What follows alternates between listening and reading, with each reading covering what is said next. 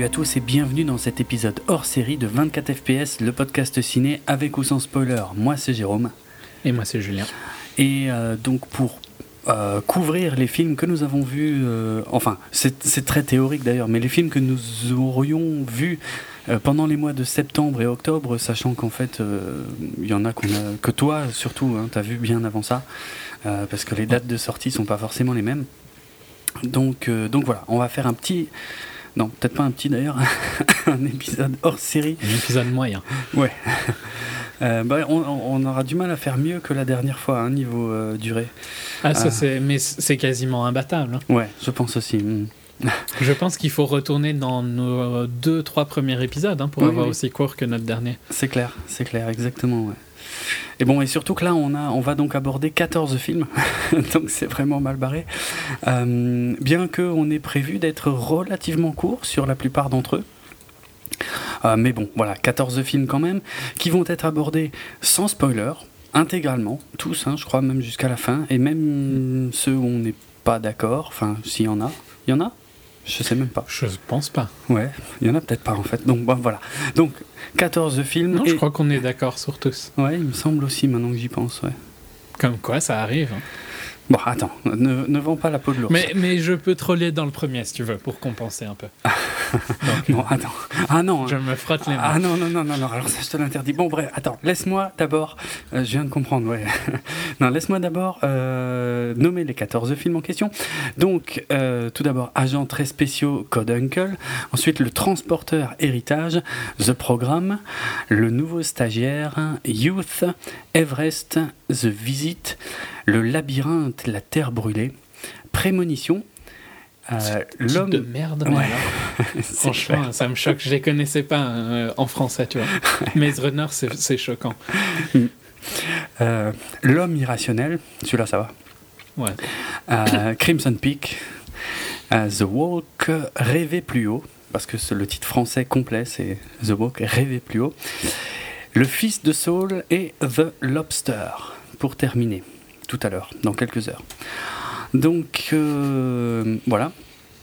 Alors on commence avec euh, Agents très spéciaux, Code Uncle, le nouveau film de Guy Ritchie, euh, adapté de la série télé des Agents très spéciaux, qui était une série qui américaine qui a existé de 1964 à 1968. Le nom me dit vaguement quelque chose, c'est passé à la télé quand j'étais plus jeune, mais je n'ai absolument aucun souvenir de, de cette série. Euh, je, ne saurais pas dire si j'ai déjà regardé un épisode, en fait, pour être franc. Bref. Hmm. C'était, moi, j'étais petit quand ça. Donc, je pense pas. Je, j'ai aucun souvenir de ça, en tout cas. Hmm. Moi, je, ouais, je connais le nom, de sûr, mais le reste, je sais pas. Alors, euh, histoire de, d'expliquer, ça quand même rapidement, euh, il se trouve que les droits d'adaptation de la série avaient déjà été acquis en fait dans les années 90 euh, et que ça devait être développé par la Warner. Il y a eu plein de scripts qui ont été écrits et un des comment euh, un des réalisateurs qui été euh, pressenti pour réaliser le film dans les années 90 c'était Quentin Tarantino à la euh, suite au succès de, de, Pulp Fiction mais bon il a il a fait Jackie Brown à la place. Et donc ensuite le, le, projet est resté enfin à l'état de projet pour le coup. C'est redevenu un peu concret avec Steven Soderbergh en 2012 euh, qui devait réaliser le film en 2012. Euh, il n'était pas d'accord euh, sur le budget avec la Warner, qui ne lui accordait que 60 millions. Soderbergh n'avait pas le sentiment que c'était suffisant pour faire un, truc dans les années 60. Et donc il s'est barré. et, et c'est Guy Ritchie qui a finalement donc signé sur le film en 2013. Est-ce qu'on a déjà parler de Guy Ritchie, je sais plus, mais enfin, euh, Arnaque, Crime Je pense jamais, en tout cas, euh, dans un épisode complet, mais... J'arrive pas à me souvenir si on a on, parlé... On a déjà dit des trucs sur Guy Ritchie, parce qu'on a déjà parlé de, de, Snatch, de Lockstock and Two Smoking bah, tout ça, mais... Mais je pense plus euh, dans... En parlant d'autres, de Statham ou des trucs du style. Ouais, peut-être, ouais. Parce que il s'était, pour moi, il s'était un peu perdu avec ces deux Sherlock Holmes en 2009 et 2011. Je retrouvais... Qui était devenu très Hollywood. Voilà, c'est ça. du tout british. Quoi. Ouais, je retrouvais pas du tout le Guy Ritchie que j'avais kiffé dès, le, dès son premier film, des Arnaques, et Botaniques. Euh, d'ailleurs, je fais partie des rares êtres humains à. Je trouve pas que Snatch est mauvais, au contraire, il est, il est excellent, mais pour moi, il souffre de la comparaison avec Arnaque, Crime et Botanique parce que c'est la même chose. Enfin, ouais, Moi, j'ai vu Snatch en premier, donc. Euh, bah, comme beaucoup de gens, je pense. Et euh, ouais, ouais, je pense que c'est ça le, truc, ouais. Bon, bref. Mais, mais tous ses premiers films sont excellents. Hein, ouais, c'est clair. Jusqu'à Rock'n'Rolla, euh, Rock'n'Rolla c'était encore le, bah, le dernier sursaut qu'il a eu toujours dans ce style. Euh, non, il a fait un truc pourri avec euh, sa femme hein, à l'époque. alors ouais, mais ça c'est peut-être un que j'ai pas vu. Ouais, je pense pas parce que c'était une comédie romantique hmm. bah, avec Madonna pour le coup, mais qui était naze. Donc, mais si on retire ce truc-là, parce que il l'a fait après Snatch, mais largement avant Rock'n'Rolla. Ouais, ok, ouais. Non, effectivement, je l'ai pas vu. Oublions cette bob. Donc euh, voilà. Et j'ai jamais, je suis pas du tout fan des Sherlock Holmes en fait. Euh, j'ai pas compris pourquoi ils ont. Enfin, je trouve pas qu'ils étaient mauvais, tu vois. Et hmm. Robert Downey Jr. était intéressant, mais ouais. J'ai rien trouvé de vraiment magique dans ces films-là. Moi non plus. Le, le premier, j'ai pas trop aimé. Et le deuxième était plus sympa, mais euh, pas au point d'avoir envie d'y revenir. quoi. Et d'ailleurs, la plupart des gens qui pensent le contraire pensent que le premier est beaucoup mieux que le deux. Un mystère pour moi. Ben, moi, je j'ai vu le deuxième, mais je crois que je m'en fous en fait. J'ai pas d'avis dessus tellement euh, j'en ai rien pensé. Quoi. ok. Donc là, malheureusement, euh, plutôt que de revenir à son style, euh, de faire une suite à Rock'n'Rolla, parce qu'il y a clairement, euh, en plus, il en parle, je crois, depuis bah, depuis qu'il a fait Rock'n'Rolla, hein, qu'il est question de faire une suite à Rock'n'Rolla qui s'appellerait The Real Rock'n'Rolla. Bah, enfin, il faut avoir vu le film pour comprendre. Mais non, il continue de, de faire de l'adaptation de licence, donc cette fois avec The Man from Uncle, donc le titre original de, des agents très spéciaux, qui suit en fait deux agents un américain ou un anglais Maintenant, j'ai un gros doute. que je connais pas trop. Un américain, il me semble, parce qu'il est de la CIA. Ah oui, oui, donc il vaut mieux qu'il soit américain, ouais. un américain. Clark Kent, hein, donc. Euh, donc euh, Henri Cavill qui interprète Napoléon Solo. Euh, et en face de lui, Armie Hammer qui interprète Ilya Kuryakin, donc le russe. Du KGB. Ouais, sachant que euh, pour le rôle principal de Napoléon Solo, euh, c'était euh, Georges Clooney qui a longtemps été attaché, enfin au début des années 2010, c'était lui qui était proche en tout cas du, rôle. Et puis à partir de 2013, c'était Tom Cruise en fait euh, qui a eu le rôle, euh, qui devait jouer le, rôle de Napoléon Solo, donc face à Armie Hammer qui était casté. Et, euh, finalement, il, a quitté le projet pour aller faire Mission Impossible Rogue Nation. il a bien fait. Il a probablement bien fait, oui, pour le coup. voilà. On a déjà parlé d'Uncle en fait, hein, parce que j'ai déjà dit toute ma haine sur cette daube. Oui, oui, tu en as déjà parlé effectivement, mais je ne l'avais pas encore vu. Ouais. Maintenant, tu peux euh, euh, dire que tout ce que j'avais dit est juste. Absolument, c'est pourri, c'est vraiment naze. Euh, écoute, le film, je sais pas s'il est resté deux semaines à l'affiche près de chez moi. Enfin, c'est deux semaines de trop. Ben presque, ouais. C'est c'est incroyable parce que, allez, les acteurs sont de bons acteurs. Je t'interdis de rebondir là-dessus. Et les décors sont bien. Les, enfin, je veux dire, dans l'ensemble, les talents sont réunis. mais ça ne marche pas du tout. Le script est atroce. Hein. Ouais. Il y a des trous, mais qui sont effarants. Ouais. Euh, il y a... Moi, je trouve que la, la scène, euh, sans spoiler, parce que je dis pas de détails sur la scène, mais la manière de filmer la, une des scènes finales de, de fuite et tout ça, tu vois, mhm. est atroce, quoi. Avec ses zooms, euh, puis il se retire de l'action, c'est ça va dans tous les sens, c'est imbuvable. Mhm. Franchement, hein, il y, a vraiment, je trouve. Euh, ouais, techniquement, les sets sont pas trop mal faits. Mais il n'y a pas de talent de réalisation et il y a, y a un script, mais vraiment atroce. Quoi. Ouais, ouais. Le, le, plus choquant pour moi, c'est que c'est clairement censé être un buddy movie, dans le sens où ce sont deux agents, euh, tous les deux ultra euh, surdoués, ultra balèzes dans leur domaine. Ils sont, euh, enfin, ils assurent à mort. C'est limite pas humain à, quel point ils assurent. Il y en a un, on pourrait presque dire qu'un des deux vient de Krypton. Arrête. Et, ah merde, maintenant du coup j'ai perdu le truc. Merde. Un buddy movie. Oui, un buddy movie, et voilà, où, ils sont tous les deux. Mais en fait, ils peuvent pas se blairer puisqu'ils bossent chacun pour un, pour un camp différent, mais ils sont obligés de travailler ensemble. Donc ça, c'est un, un, un, truc typique de, de buddy movie, quoi. Mm-hmm. Euh, de, de flics ou de choses comme ça. Et putain, il se passe rien entre les deux acteurs principaux, mais rien. C'est-à-dire que, enfin, je sais pas, ils auraient pu tourner euh, chacun séparément devant un, fond bleu, et, ouais, et, le résultat, ça aurait donné ça, quoi. Il n'y a aucune alchimie euh, entre les deux, et pourtant des gags, il y en a tout le temps, tout le temps, tout le temps, mais ils sont tous d'une lourdeur hallucinante, et franchement. Ah, enfin, c'est effarant ce film, comme c'est pathétique et mauvais et euh, et, ça, et ça ne fonctionne jamais. C'est ça le pire en fait, c'est que ça ne ça marche pas. Ça prend pas. Comment on peut rater un buddy movie à ce point Je comprends pas. Mm, mm. Alors que c'est euh, c'est facile de jouer euh, sur les clichés américains, russes, guerre froide, tout ça. Ah euh, et ça marche pas du tout. non, voilà. Mais je vais te poser une question. Il y a mm. une scène bien dans le film. Est-ce que tu peux la trouver? Je te laisse 5 secondes. Franchement. 5, 4, 3. Aucune idée. je vois pas.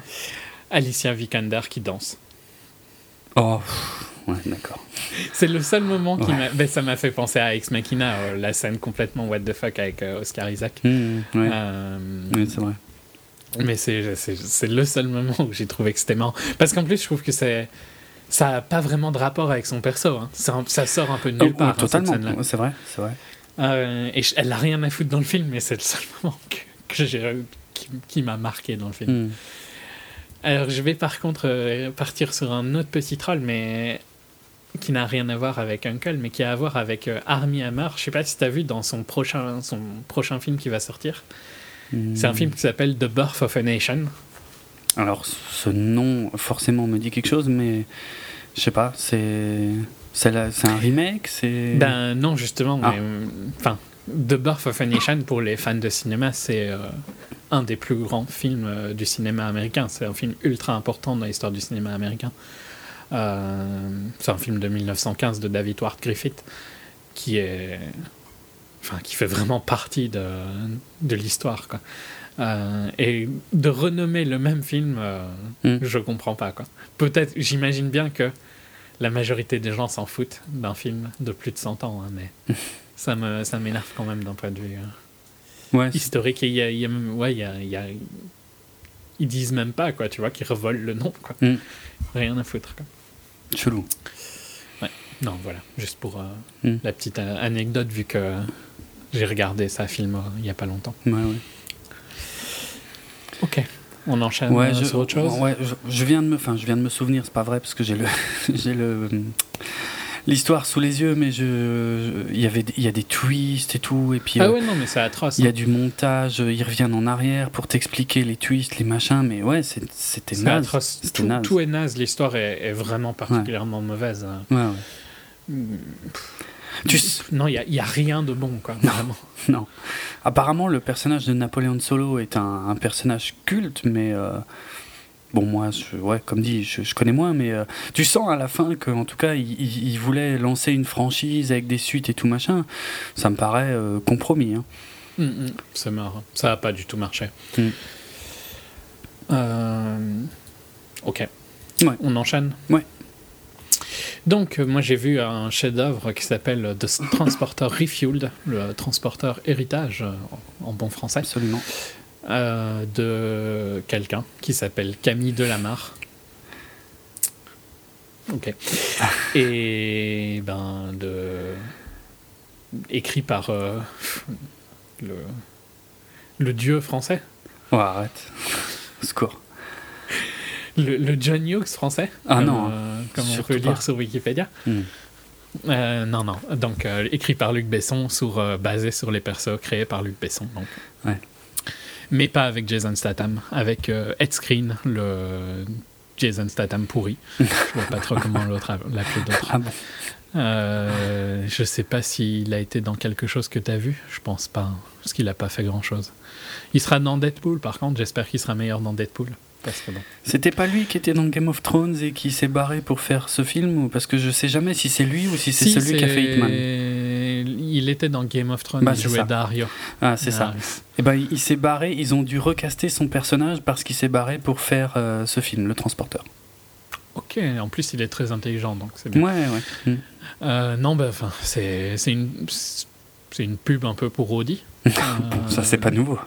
Non, mais voilà, c'est encore un peu plus flag.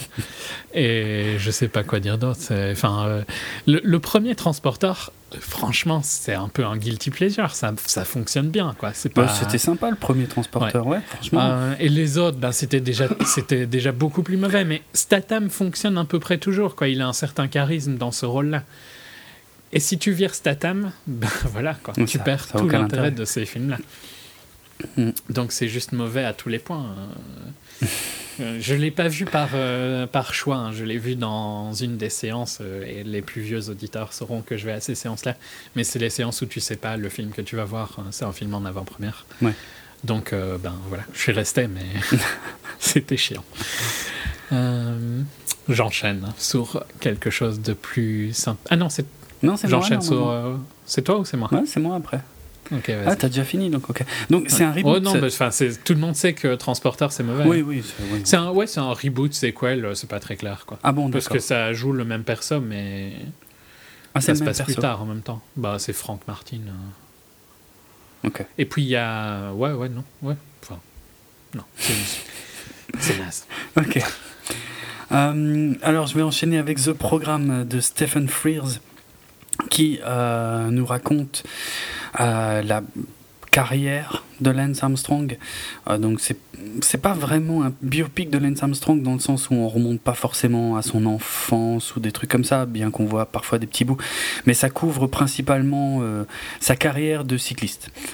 Euh, et, donc évidemment la, la révélation euh, du fait que euh, est passé du, statut de héros qui avait guéri du cancer, qui avait battu le, enfin qui avait gagné le Tour de France, qui avait battu le record en tout cas du nombre de Tours de France gagnés, et que et qu'au final et au final il se dopait mais à un point hallucinant quoi. donc une histoire a priori assez intéressante avec Ben Foster donc dans le rôle de Lance Armstrong euh, et il est vraiment très bon euh, je trouve il a ouais il a, vraiment incarné le gars quoi il a il a les attitudes corporelles euh, enfin le visage la façon de s'exprimer surtout la façon de s'exprimer avec les autres parce que c'est quelqu'un de de, de, de, très hautain, quelqu'un qui aime avoir le contrôle justement de, ce qu'il fait. On a euh, pour les pour les fans de The IT Crowd, euh, on a Chris O'Dodd qui euh, est plus ou moins l'autre personnage principal, c'est le, le journaliste David Walsh, qui a d'ailleurs écrit un bouquin en fait qui s'appelle donc Seven Deadly Sins, qui, qui a servi de base à l'écriture du film The Programme. Ah, c'est voilà donc c'est lui qui a fait tout le travail de d'enquête pour euh, comprendre comment comment ça s'est enfin d'enquête non parce qu'il y a des commissions qui s'en sont chargées. Ouais mais voilà. Pour retracer toute l'histoire quoi en dehors de, de juste du côté un peu judiciaire de, de ça. Euh, Bon, il y a Guillaume Canet qui joue le, rôle du, du, médecin italien euh, qui a prescrit tout ce qui se sont enfilés dans les veines euh, Lee Pace, enfin bref, Dustin Hoffman aussi, qui est, qui qu'on, voit très peu, mais qui a un rôle assez génial, un rôle de, d'assureur. Euh, donc voilà. Le, Il y a Landry de Friday Night Lights. Ah ok. c'est qui Dans Friday Night Lights Ouais. Ou qui joue dans, dans, le film. Euh, attends, j'essaye de retrouver. Qui jouait C'est l'acteur, c'est Jesse Plemons et il jouait Floyd Landis. Ah, mais oui, oui, oui, lui, euh, oui, qui, qui, était aussi euh, dans. Le coéquipier donc Armstrong. Ouais, ouais, ouais. Et qui, qui, jouait dans les dernières saisons de Breaking Bad. La de Breaking Bad, ouais. La dernière saison de Breaking Bad, ouais, ouais, tout à fait. Oui, oui, c'est un, dans Breaking Bad. Un personnage super important, lui, euh, Floyd Landis, tout à fait, ouais. donc, bon, voilà. En, en, gros, en fait, le le, film s'articule autour de plein de petites scènes, euh, et, c'est à la fois sa force et son défaut parce que sa force parce que le rythme est assez soutenu. C'est-à-dire que euh, on va voir euh, un petit passage de la vie de, de, Lance Armstrong. au tout début, c'est voilà, c'est sa volonté de, de, gagner, et puis le fait que il est jugé comme un mec relativement sympa, mais qui physiquement n'a aucune chance d'atteindre des sommets pour des raisons qui sont très bien expliquées dans le film d'ailleurs, qui font qu'il peut pas, euh, voilà, physiquement, il peut pas. Euh, peut pas pédaler. Il sera jamais un, dieu du, voilà. du vélo. Quoi. C'est en fait il y a ouais tiens parce que ça, ça, fait un moment aussi c'est pour ça que je pédale un peu. ça fait un moment moi c'est pas il est jamais sorti hein, donc euh, ouais. il est jamais sorti ici. Il est il est je crois qu'il est même toujours pas sorti aux États-Unis en fait hein. il a eu une sortie essentiellement européenne mais pas partout en plus donc ouais c'est un peu bizarre et il est vraiment pas resté longtemps à l'affiche non plus. Euh, ouais, il y, a une question d'oxygène dans le sang en fait qui est vachement importante, qui, qui mesure et que, que, tu peux améliorer, mais que tu il y, y, a une espèce de limite physique que tu peux pas franchir en fait. Et en se basant sur ça, ils peuvent savoir qui peut devenir un grand coureur ou pas. Et donc à lui, a priori, il peut pas aller bien loin. Euh, et quand il va découvrir, en fait, euh, en gros, c'est suite au scandale Festina euh, que Lance Armstrong va découvrir l'existence de ce fameux euh, médecin italien qui, bah, qui a tout un programme, comme il le dit, qui, va, qui peut permettre aux, coureurs d'assurer qu'il va, il va rentrer là-dedans, il va réunir toute une équipe autour de lui pour. donc, il va appliquer le même programme que lui. Et bon, il y, y, a des trucs hallucinants, je veux dire il faisait des trucs hallucinants. Euh, et je, bon, je peux spoiler, enfin, c'est pas du. C'est une histoire vraie de toute façon. Mais euh, c'est des trucs de dingue, parce qu'ils avaient des contrôles en fait. Et c'était ça pendant très longtemps, la, grande ligne de défense de Lance Armstrong, c'était de dire euh, il y, a, y, a, des suspicions, mais je n'ai jamais été contrôlé positif. Et, et, il se réfugiait tout le temps là derrière. Mais putain, les manigances, les trucs de taré qu'il faisait en fait pour pas être contrôlé positif. Il se faisait des, des, des perfusions, enfin. Euh, en, fait, ils, il, sortaient du sang de, de, de, leur corps après, après les courses et ils se remettaient du sang euh, où il n'y avait pas les produits, qui se mélangeaient à leur sang avec les produits pour faire baisser les taux et pour qu'au moment du contrôle, ils soient toujours euh, bah, en dessous des, des, des, niveaux. quoi. Mm-hmm. Donc, enfin, c'est des trucs de fou. Et, et, en plus de ça, donc, ils font évidemment tous les jours, ils courent, ils courent, ils courent, ils courent, quoi. Et puis, ils, on voit l'importance, enfin le, gars qui devient de plus en plus important et c'est le c'est le dieu quoi. Je veux dire, tu fais partie de son équipe, t'as pas le droit de, rouler plus vite que lui, d'avoir des meilleures performances que lui. Et le personnage est, passionnant et absolument détestable, euh, mais l'histoire est vraiment intéressante. Maintenant justement le problème donc, euh, ce que j'avais commencé à dire, c'est le le découpage du film. Donc ce sont tout le temps des toutes petites scènes avec des ellipses en fait. Euh, c'est-à-dire on voit une petite scène et puis on passe sans arrêt à autre chose, parfois des mois plus tard, parfois juste la semaine d'après, parfois plusieurs années plus tard. Et ça enchaîne, ça enchaîne, ça enchaîne, ça enchaîne euh, sans cesse. Le rythme est bon, mais le problème, le, film ne te laisse jamais vraiment rentrer dedans en fait. Et comme le mec est, hyper détestable, euh, et que c'est lui qu'on voit tout le temps dans le film, parce qu'au final, le journaliste joué par Chris O'Dowd, on le voit de temps en temps, mais sans plus. Et je me demande, je sais pas. Je sais pas si ça aurait pas été plus intéressant de se poser de un voir peu. Sa, son enquête. Ouais, ouais. Je pense que ça aurait été plus intéressant. Parce que le. Parce qu'en plus, je trouve que il y a qui qui respecte euh, Armstrong quoi tu vois? Enfin je dis pas que son, ce qu'il a pas fait ne, reste pas impressionnant parce que mhm. faut le vouloir le faire hein, quand même ouais mais c'est un truc de fou c'est clair euh, tu, tu, tu, prends quand même des risques énormes et tout ça mm, mm, pour ta santé hein, je parle pas, pas pour le reste mais globalement, il est détestable, quoi, comme personne. Totalement. Et... Totalement. Bah ouais, tu suis quelqu'un qui est détestable, que tout le monde sait qui est détestable, et en plus, tu sais ce qui lui arrive. Oui. Donc, ça aurait été plus intéressant, je pense, de voir euh, l'enquête euh, de Chris O'Dowd. enfin, non, du perso de Chris O'Dowd. David Walsh, c'est ça? Euh, Ouais, c'est ça. Hmm. Mais bon, c'est mon avis sans l'avoir vu, donc. Ouais, non, mais le, film, vraiment, hein, le film ne te laisse pas rentrer dedans. Il, te montre un truc euh, grave, souvent, euh, et puis il enchaîne, il enchaîne, il enchaîne, il enchaîne, on passe tout le temps à autre chose. Et effectivement, il y a, deux, trois fois où on se pose un peu avec le personnage de Chris O'Dowd, euh, qui lui est un peu seul contre tous, parce que, évidemment, Lance Armstrong, c'est le héros intouchable, surtout après le cancer, c'est encore pire, quoi. Je veux dire, tu, tu, peux, tu peux pas le soupçonner, tu peux pas dire du mal. Le mec, il a, il a guéri d'un cancer et il est, il est revenu gagner le, Tour de France. Tu t'as pas le droit de le suspecter. Et euh, tu sens les difficultés du journaliste, quoi.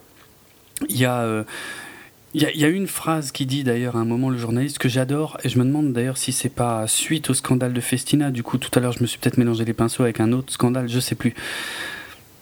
Non, si Festina c'était le premier, mais bref, à un moment il y a eu un scandale et puis après, euh, l'année d'après, ça devait être le, le, le, Tour de France propre, tu vois, le retour du sport mhm. propre et tout machin.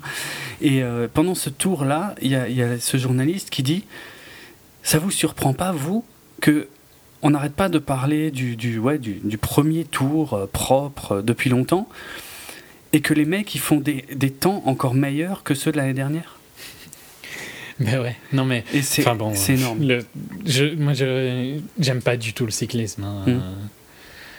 Et après, je, je m'en fous un peu hein, qui se dope ou pas. Je trouve juste que c'est un sport chiant, mais il y a personne qui. Il y a encore des gens qui croient pas à qui se dope, quoi. Ouais, non, ça c'est abusé, ouais, c'est clair. c'est sûr que cette époque-là, c'était c'était presque énervant, tu vois, parce que je m'en fous de ce sport-là, mais admettez au moins qu'il se dope, c'est tellement visible qu'ils se dopent tous. C'est comme si tu regardes en natation ou quoi. Euh, mm. C'est bon. Enfin, je m'en fous. Et je m'en fous, hein, c'est leur choix après. Euh, de toute façon, le sport à haut niveau, euh, que tu te dopes ou pas, c'est jamais bon pour toi. Quoi. Ouais. Donc, c'est juste que dans ces sports-là, c'est beaucoup plus répandu que dans d'autres. Mais mm. je suis sûr qu'il y a plein de sports où on ne sait pas parce qu'ils font pas d'enquête, parce que c'est plus facile de laisser, quoi. Mm. Comme ça. Ouais, c'est clair. Bon, moi, je trouve le sujet du film est intéressant et il vaut le coup d'être vu si, si on s'y intéresse un peu. aussi. Et puis même le personnage est vraiment intéressant. Mais le film est un peu loupé quand même. Euh, le film, c'est pas qu'il passe à côté de son sujet, mais il est monté de manière à, à ce que, ouais, à ce que, à ce que t'arrives pas trop à t'impliquer dedans. Mais il montre bien ce qu'il a à montrer, mais je sais pas, c'est bizarrement fait. Moi, je dis à voir à voir euh, parce que le, personnage est quand même assez passionnant dans ses contradictions. Et... je crois qu'il sort euh, aux Pays-Bas. Euh, on avait regardé, il me semble, quand tu m'avais parlé. Ouais. Il me semble qu'il sort aux Pays-Bas en début d'année, donc j'irai sûrement le voir quand il sort, tu vois. Hmm. Mais ouais, ici, il n'a pas de date de sortie. Ok.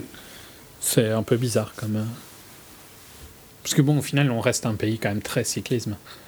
Bah ouais, ouais. Ouais, c'est bizarre, ouais. Mais Tout comme les Pays-Bas d'ailleurs.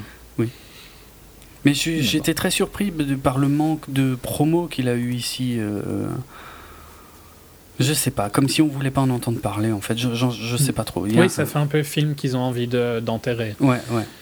Et le fait... Parce que c'est pas non plus n'importe qui. Hein. Bah, Stéphane Frears, il sort quand même de, d'assez bons succès. Euh, hmm. pas, des, pas des blockbusters, mais de, de succès quand même euh, critiques et commerciaux. Quoi. Et je suis surpris que les Américains qui adorent ce genre d'histoire, de Rise and Fall, euh, ne sortent pas le film quoi chez eux. Je comprends pas. C'est bizarre. Ouais. Soit. Voilà. Autre chose ou bien Non, c'était The Programme, donc à voir, je pense. Ok. Alors, euh, moi j'enchaîne sur The Intern, et tu as dit que ça s'appelait comment Le en français nouveau stagiaire. Le nouveau stagiaire, de Nancy Meyers, euh, réalisatrice de que tu n'as vu aucun film à mon avis, parce qu'elle fait principalement des comédies romantiques. Ah, je vais contrôler euh, ça. Des, des, comédies romantiques un peu genre avec des adultes, tu vois, pas, ah ouais. pas avec des jeunes, quoi. genre Mel Gibson, Jack Nicholson, des gens comme ça. Je confirme, je n'ai vu aucun de ces films qui sont pas mauvais, tu vois, mais qui sont très. Euh, euh, politiquement corrects. J'essayais de trouver. Euh, j'allais dire PC et je trouvais plus. Ah, et donc, dit interne, on suit, la, on suit Ben Whittaker, qui est un jeune pensionné de 70 ans, qui parce qu'il s'ennuie. Sa femme est décédée il n'a rien à faire. Et donc, il s'inscrit à, pour devenir stagiaire dans une boîte d'e-commerce qui est fondée et où le CEO est Jules Austin, joué par Anne Hathaway. Et donc, ben voilà, c'est ça le plot du film, c'est qu'on a un stagiaire qui a 70 ans et ben, le, ce qui est marrant, là où le film tire l'humour, c'est ben, les relations qu'il a entre les jeunes, ultra jeunes, un peu hipster branchés de la compagnie, euh, et euh, lui qui vient euh, bosser en costume, toujours parfaitement habillé, avec toujours un petit mouchoir pour si quelqu'un a besoin, tu vois, des trucs de style. Mm. Et et puis, il se rapprochera ben, du perso d'Anne pour lui donner des conseils et tout ça. C'est pas un mauvais film, mais euh, c'est pas un film de, qui mérite vraiment d'être vu au ciné. C'est un film euh, parfait pour regarder euh, dans son lit avant de dormir. c'est gentil, c'est positif. on n'est on pas on n'est pas triste quand on sort du film, c'est pas dur comme un des films dont je parlerai hmm. plus tard dans cet épisode. Euh, mais en même temps, on, vous aurait oublié le plot euh, trois heures après. ouais. C'est comme je te disais euh, avant qu'on enregistre, c'est le film parfait pour regarder avec ses parents. Parce que c'est multigénérationnel et ça fonctionne bien. Hmm. Et personne n'est mauvais, hein. franchement. De Niro est dans un rôle je dirais même que c'est un très très bon rôle pour lui parce que quand il n'est pas dans des films un peu gangster ou quoi, hmm. il est un peu dans le, le style euh, Meet the Fuckers euh, où il est quand même dur, tu vois, comme personne. Ouais, ouais, ouais. Euh, et ici, il joue un truc, quelqu'un de beaucoup plus sensible, avec plus, plus réfléchi, plus pensé, un peu plus en retrait. Et il le fait très très bien. Et bah, ça montre que même à son âge, ça reste un des un des très grands acteurs euh, d'Hollywood. Quoi. Mm. Euh, mais bon, ça, on le savait tous, hein, mais c'est juste que c'est sympa de le voir dans un autre style de rôle, parce que souvent, je dirais pas qu'on lui donne ce rôle de, de, tueur, mais un peu, quoi. Tu vois, même dans Meet the Fucker, ça reste, il joue quand même le méchant, entre guillemets, quoi. C'est pas méchant, mais. Mm. Euh, et ici, c'est ouais, un rôle intéressant pour lui. Donc, pour ça, ça vaut la peine de le regarder, mais plus chez soi, quoi. C'est un film Netflix. J'étais en train de réfléchir des Meet the Fuckers, il y en a trois, je crois, en tout. Hein. Il y a que le premier qui était il bon. semble, ouais. Euh, ouais, bah ça, ça, ça descendait euh, hmm. méchamment après, ouais. Je me souviens même pas si j'ai vu le 2, 3, euh, j'en parle même pas, mais. Ouais, ok. comment ça s'appelait en français? Mon beau-père et moi, voilà, depuis avant je cherche. Ouais. Ouais, je me rappelais plus. Hmm. Je me rappelle de son nom, quoi, c'est tout. Mais il, en a eu, il a eu des rôles, hein, comique, il a eu quelques. Je me demande s'il n'y en a pas eu quatre. Hein, des... Ah bon? Non, non, il y en a eu trois. Ah. Ouais, c'était mis de. Ouais, ouais, ouais, non. Mais c'est avec des enfants le dernier. Je, oui. je, suis pas sûr d'avoir déjà vu le dernier. Moi, je l'ai pas vu, c'est sûr. J'ai vu le premier et le 2. Et le 2 est moins bien, mais bon, voilà. Bon, ça, c'est pas le sujet. Ouais. Donc, euh, The Intern, euh, sympa euh, quand ça viendra sur Netflix ou un truc de streaming. ou si vous avez toujours une un, endroit où on loue des films. Pourquoi pas Oula, c'est rare. Classiques existent toujours. C'est rare, ça, ouais, c'est clair. je pense qu'il y en a toujours un ou deux ici. Bah, dans, les, dans les grandes villes, il y en a peut-être encore, mais dans les villes moyennes, à mon avis, c'est mort. Hein. Ouais. Euh, il y a des services de VOD aussi, où on peut louer. Voilà. Ah oui, c'est Parfait pour, euh, pour ça. Hmm. ok, le nouveau stagiaire. Voilà, The Intern. On enchaîne sur Youf de Paolo Sorrentino. Sorrentino. pardon. Mm. Avec Michael Caine et Harvey Keitel. Euh, et Paul Dano. Enchaîné. Et, Paul Dano, et, Rachel Weisz. Rachel Weisz. Bah, euh, la raison. Et Jane Fonda. Ouais, je, ah, ouais, je l'aurais, je l'aurais pas, dit. pas dit. Non, mais bon. Ben, on ne dira pas qui elle joue. Oh. ouais. Super. Euh, oui, bah oui, Rachel Weisz, moi, c'est important parce que j'aurais peut-être pas été le voir si elle n'était pas dedans. Pour être tout à fait honnête avec toi, euh, même si j'aime. Moi, je dirais que la... le poster est très mensonger. Ah oui. oui, c'est pas faux. Ah oui, parce que là j'ai l'affiche US euh, sous les yeux, elle a rien à voir, effectivement. Euh, l'affiche chez nous c'était un cul en gros plan, quoi. Ouais, ça a rien à voir. Bon, Euh, oui, mais je trouve que notre affiche n'a, aucun sens. Non, ouais, elle est très menteuse. Bon, c'est une scène qui est dans le film, effectivement. Oui, oui, mais euh, il te fait penser que ça va être plus un sujet différent. Quand même. Ouais, c'est vrai. C'est, pas important, c'est pas pour ça que j'allais le voir, c'était plus parce que j'avais envie de voir. J'aime mm. encore bien quand on voit des, ben, Michael Caine, euh, comme Robert De Niro, est un, excellent acteur. Harvey Keitel aussi. Mm. Et, même si c'est un film réalisé par donc, un Italien, Mhm. Je trouve que c'est un film qui a une, euh, une, sensibilité assez britannique quand même. Oui, oui, je suis d'accord. Ouais, ouais.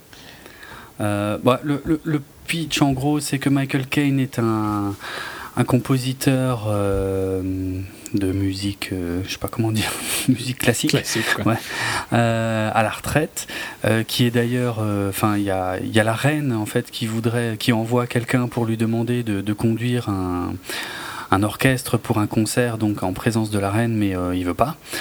Il veut pas jouer en particulier ce qu'elle veut qu'il joue. Oui, c'est vrai en plus, oui, exact. C'est important pour, euh, ouais. pour le film. On n'ira pas en détail pourquoi c'est important, mais hmm. c'est pas qu'il veut pas jouer, c'est qu'il veut pas jouer ça. Hmm. Et Harvey Kettel, euh, donc, qui est réalisateur et qui est avec toute une équipe de scénaristes en train de d'écrire le, hmm, le scénario de son prochain film. Et donc tous ces gens-là sont dans un hôtel en Suisse. Ouais, c'est ça en Suisse. Euh, mhm. Un hôtel très très calme, ouais, très très luxe, très euh, voilà quoi. Et puis Paul Dano est un acteur euh, qui que, que, que, ça gonfle de n'être que connu que pour un rôle de robot où on ne voyait pas, d'après lui, vraiment sa performance. il prépare un, un, rôle pour son prochain film. Euh, Rachel Weisz, c'est la fille de Michael Caine. Enfin bref, il n'y a, y a pas vraiment d'histoire. Il y a aussi Maradona.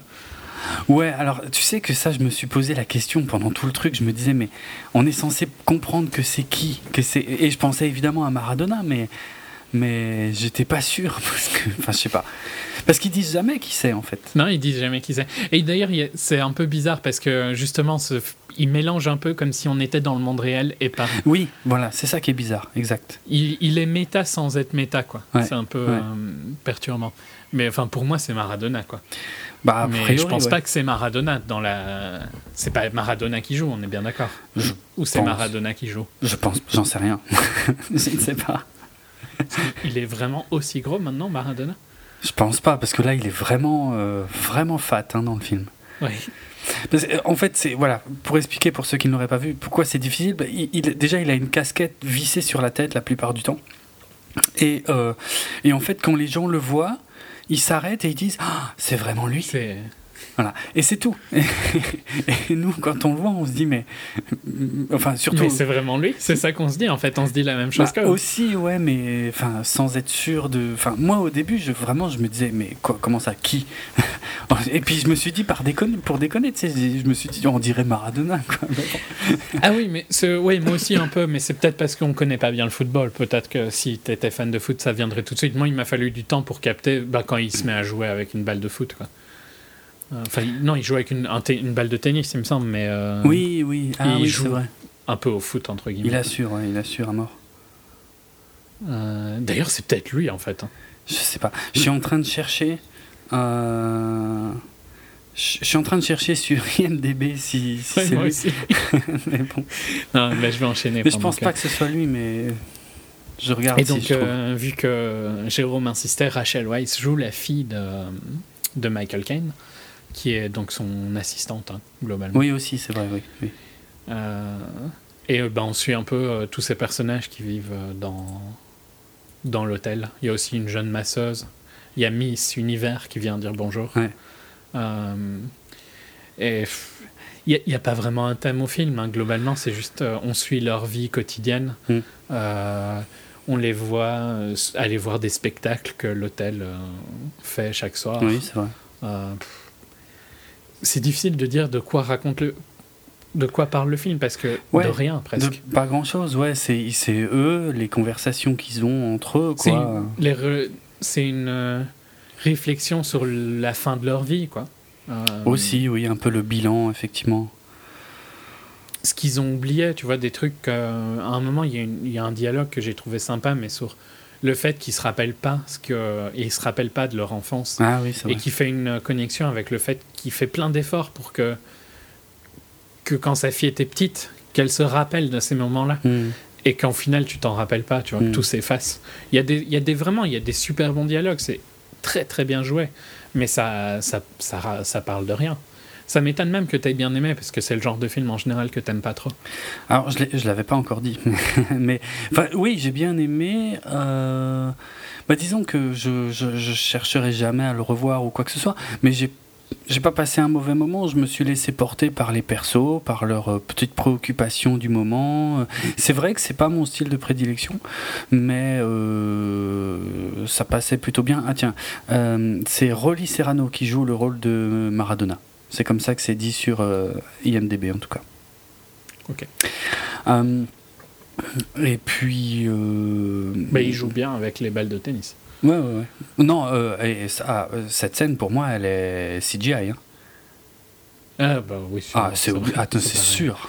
C'est obligé. Attends, c'est pas possible. Hein. C'est pas possible. Mais j'en sais rien. Si c'est Maradona, peut-être qu'il est capable de faire ça. Non, même Maradona, non. Non, non. Ah non, quand j'ai vu la scène, pour moi, c'était du, du fake complet, quoi. C'est pas. En fait, le film n'est tellement pas fake, tu vois, que tu, je pense pas du CGI quand je suis dedans. sûr, ouais. Non, mais cette scène-là, je suis certain. C'est pas possible. Ok, c'est pas important de toute façon, ça ne change rien. C'est qu'une petite scène, mais. Euh...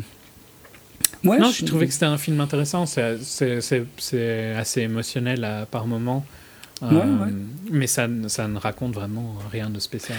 Ouais, Plus une, une, réflexion sur la vie et leur vie. Mm. Et ce qu'ils ont eu à faire, ce qui. Ouais. Ouais, puis il y a des moments drôles, il y a des moments un peu, un peu plus tristes. Et il y a des dialogues, il y a des dialogues qui m'ont marqué. Tu vois, par exemple, je trouve que à un moment, ils disent qu'ils euh, ils sont amis depuis très longtemps parce qu'ils se racontent que, euh, que les bonnes choses. Ah oui. Mm, euh, je, sais pas, je trouve que c'est un dialogue sympa. Il y a plein hein. de petits moments comme ça qui sont vraiment euh, très très cool. Mm. Euh, après, c'est pas un film, c'est pas un film que, qui m'intéresse à revoir, et c'est pas un film que je vais me rappeler pendant des années. Quoi. C'est juste, c'était bien, c'était un bon moment. Ouais, ça se laisse voir. Ouais. Ok. Youth, donc voilà. Eh bien, j'enchaîne sur du mountain porn. Excellent, du mountain porn. Pas mal. Euh, donc Everest, réalisé par Balthazar Kormakur, réalisateur euh, islandais. Ok. Avec plein d'acteurs, hein, pour le coup. Mais Franchement, le cast, il est ultra classe. Je, ouais, je suis en train de découvrir le cast, il est, il est hallucinant, en fait. Ouais. ouais, euh, donc Jason Clarke, Josh Brolin, John Hawkes, Robin Wright, euh, Michael Kelly, Sam Worthington, je peux, on peut l'effacer, comme ça on reste dans mon casque. okay. euh, Knightley, elle n'est pas là souvent, donc c'est pareil. Emily Watson et euh, Jake Gyllenhaal. Hmm, donc de quoi ça parle? Eh bien ça parle de Rob Hall, qui est le premier à avoir euh, popularisé quelque chose de ultra intelligent, hein, parce que si tu as vu il y a quelques semaines, il y a eu une news comme quoi euh, Maintenant, pour monter sur l'Everest, donc le Népal a dit que euh, l'Everest n'était plus accessible qu'à des, des gens euh, capables de le faire. Quoi. D'accord. Je plus les mots en français, mais euh, des climbers. Quoi. Des gens expérimentés, des... Ouais, ok, Des alpinistes avec des certifications et tout ça. Ah, ok. Donc Hall, c'est qui? Ben, C'est le mec qui a popularisé les tours guidées de l'Everest. donc c'est le créateur d'un truc qui s'appelait Adventure Consultant. Euh, et, et, donc, euh, ben, c'est euh, c'est un peu à lui qu'on doit ce fait que tu peux payer pour aller sur l'Everest. Quoi. Et que si mhm. tu googles bouchon sur l'Everest, tu trouves des fils de gens qui sont en train de monter. Sérieux? T'as jamais vu? C'est Franchement, je le conseille à tout le monde. C'est hilarant de voir. T'as as des fils d'or pour monter l'Everest dans des endroits. Et ça coûte ultra cher, hein, ces ah trucs-là, ces guides-là. C'est dans les 50, 100 000, 100 000 euros. Quoi. Ouais, ok. Euh, et donc, ben, ça raconte une de ces expéditions où euh, il y a euh, un peu de tout, quoi. Il y a, y a un mec riche, joué par Josh Brolin. Il y a un mec pauvre qui est aidé par l'école où vont ses enfants pour financer ça. Franchement, je le prendrais mal que des gosses fassent de, des ventes de biscuits, je vais dire, hein, pour mm. simplifier le truc, pour qu'un crétin aille monter l'Everest. Mais bon, passons. qui est donc joué par John Hawkes, qui joue très bien pour le coup, franchement. J'aime pas l'idée de, de, son perso, mais son perso est. Sa performance est très bien. Et puis, ben, qui est-ce qui date Donc, euh, Jason Clark, il joue Rob Hall, le leader de l'expédition. Euh, Jake Gyllenhaal, il joue un autre guide d'un autre euh, groupe, d'une autre compagnie qui fait ça aussi. Et bien, ça, on les suit monter, euh, monter l'Everest, quoi. Et puis leur problème. Et bon, ben, je sais pas si je peux un peu spoiler, parce que c'est des trucs qui se sont passés, mais tous ne redescendent pas, on va dire. Ouais, bon, ouais. Euh, on, s'en doute un peu, quoi. Sinon, pourquoi faire le film? Ouais, euh, c'est pas intéressant du tout, quoi, tu vois. C'est. Euh, il y a, du fait d'avoir mis autant de cast, en fait, tu sais pas trop.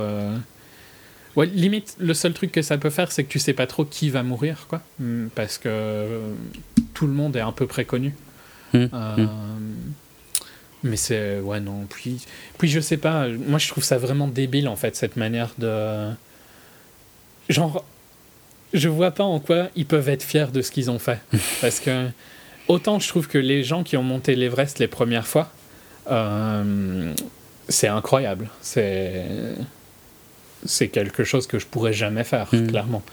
Mais quand tu as un guide et que tu as de l'oxygène laissé par des Sherpas et tout ça à chaque étape, et au final, il est, il est où ton, ton accomplissement quoi, tu vois? Je, je, pars un peu hors du film, hein, mais c'est parce mhm. que je trouve ça plus intéressant que ce que le film raconte. Je vois pas en quoi c'est ultra classe de faire un de, de donc de summit, summit euh, l'Everest si c'est avec un guide et que tu es euh, tenu par la main tout le long quoi, tu vois. Euh, fais plutôt une montagne que tu es capable de faire et fais-la par toi-même quoi. Ou en groupe mais pas, pas par un guide payé. Quoi. Mm. Euh, ouais, j'aime pas, j'aime pas ce genre de tourisme en fait. Je trouve ça, je trouve que ça dénature euh, les accomplissements des gens qui le font pour de vrai. Ouais. Et que ça devrait être réservé à des gens, euh, des gens capables de le faire. Mais bon, je pense que ça rapporte aussi énormément d'argent au Népal. Oui, oui c'est vrai. c'est un peu pour ça. Mais je dis pas qu'il n'y a pas des moments de tension. Hein. Il y a des quand la météo s'en mêle et tout ça, euh, et que les liens entre euh, base camp et euh, plus haut dans la montagne, c'est intense, mais mais tu t'en fous d'eux en fait. Donc ça a pas. Ça n'a pas beaucoup d'impact. Il n'y a pas d'impact, ouais, il n'y a pas de poids. Visuellement, il y a peut-être des trucs. Visuellement, bah, si on aime bien la montagne, ça, ça reste, ça reste beau, tu vois. Mais C'est pour ça que j'ai dit que c'était du mountain, mountain porn au début. Ok. Voilà, c'est pas très bon en tant que film. Ça aurait pu être un truc qui passe dans les cinémas IMAX, tu vois. Hmm. Et euh, ça aurait été aussi bien. Genre, tu retires le plot. Je pense que pour les gens euh, qui aiment la montagne, c'est aussi intéressant que. Ce serait plus intéressant, quoi, en gros. Comme presque documentaire, tu vois, sur l'Everest. D'accord. Ok, on enchaîne? Ouais. Ok. Je te laisse. Euh, donc, le nouveau film The Visit, le nouveau film de M. Night Shyamalan. Donc après, après Sixième Sens, Incassable signe Le Village, La Jeune Fille de l'eau. Euh, merde, comment il s'appelait celui-là en français euh, Ça doit être Prémonition, un truc comme ça. After Earth. Et que c'est ça, Wayward Pines C'est une série, non? Ouais, Wayward ah, Pines, c'est une série qui était très très sympa l'année dernière. Ouais. D'accord. moi j'avais beaucoup aimé Pas vu. Euh, je pense que je te l'avais conseillé même. Ah bon? Merde. ok. Donc je me tape l'air con en live. Euh, non, non, mais euh, je pense que tu aimerais bien. Ouais. mais mais c'est important en, fait parce que c'est le. Bon, c'est aussi parce que petit spoil sur notre avis, mais on a tous les deux bien aimé The Visit. Mm. Et Wayward Pines était le premier truc où il revenait à quelque chose de de qualité. Ouais, d'accord. Donc, Oui, parce que ah oui, j'ai oublié quelque part aussi au milieu, il y avait Avatar, The Last Airbender, le dernier maître de l'air en français. donc, mais effectivement, ces derniers films, ouais, cette, prémonition Avatar et After Earth, ça, commençait à devenir bon, Lady in the Water, je l'ai pas vu. Euh, enfin bref, ouais, ça, ça, commençait à être euh, compliqué pour Shyamalan. C'est incassable et sixième sens c'était très très très très loin. Euh, et donc là, il surtout pour faut replacer, mais parce que les plus jeunes peut-être se rendent pas compte, mais aussi, si après Sixième Sens, euh, il était censé être euh, un des plus grands réalisateurs qui est en devenir. Ah ouais, c'était hallucinant. C'était le nouveau Spielberg, c'était le nouveau euh, tout ce que tu veux. Ouais, c'était le, plus grand réalisateur du moment. Donc la chute est quand même très très violente. Ouais, c'est clair. Bon, moi, je, reste persuadé que Incassable n'a pas eu le succès qu'il méritait et que les gens n'ont pas compris. C'est le, le film ultime sur les codes du film de comics. Euh, mais j'adore Incassable, mm. mais il a eu quand même pas mal de succès. Il a eu un bon succès critique. Hein. Bon, c'est peut-être parce qu'autour de moi. Il n'a pas eu le succès commercial du sixième sens. Mais non, bah non. C'est ça. Si tu veux, quand Sixième Sens est sorti, tous mes potes me disaient Ouais, c'est génial, va le voir. D'ailleurs, on me l'a spoilé, donc euh, j'ai été le voir, mais je savais. Euh, ouais, bref. Euh, mais Incassable, je savais pas. Et par contre, tous mes potes m'avaient dit C'est nul à chier, c'est de la merde et tout machin. Et putain, quelle claque ce film, quoi. quelle maîtrise absolue du sujet. Et, quelle que soit la théorie à laquelle on croit à la fin, eh ben, le film marche. C'est-à-dire, tu peux tu prends les deux théories opposées, tu regardes le film de nouveau et, tout marche en fait. Donc tu peux pas savoir quelle est la bonne euh, au final. C'est pour ça que je trouve que c'est quasi un chef-d'œuvre pour moi, euh, incassable. Mais je trouve que à l'inverse du sixième sens, il est plus facile à re-revoir. Oui, bah oui. Le sixième sens perd énormément quand tu sais. oui. Il, a, très peu d'intérêt. C'est un très bon film. La première fois que tu le vois, franchement, c'est quelque chose d'incroyable mais Incassable marche mieux à revoir. Et, euh, totalement, parce que euh, quand tu arrives à la fin du premier visionnage d'Incassable, tu te dis, bon alors, est-ce que c'est un mec normal et que tout ça, euh, c'est des coïncidences et, ou est-ce que même il se prend pour un super-héros, mais qu'en fait, voilà, ouais, juste des coïncidences? Ou est-ce qu'au contraire, c'est vraiment un super-héros? Mais plus... comment? Merde, comment je peux dire ça euh, mais, mais fait de façon tellement réaliste que, que, que les codes, tu les as pas reconnus en fait en, les voyant. Et donc il faut revoir le film, soit pour voir si le mec, si c'est un délire, ou alors si c'est vraiment un, super-héros qui respecte les codes. Et c'est pour ça que je dis, les deux théories marchent toutes les deux à 100%. Et c'est énorme d'avoir construit son film de manière aussi intelligente pour que bah, pour qu'on sache pas au final quoi. Mm, mm. Euh, bon, enfin, dans tous les cas, post euh, ça, ça a commencé à chuter, même si les suivants étaient pas, pas atroces. Mmh, euh, son côté du twist à la fin est devenu très fatigant. Bah, assez vite. Ouais, je sais pas si. Oui. Enfin, je, sais pas, est-ce que c'est devenu fatigant ou est-ce que juste les twists étaient moins bons? Je sais pas. Je pense un peu des deux, hein, globalement.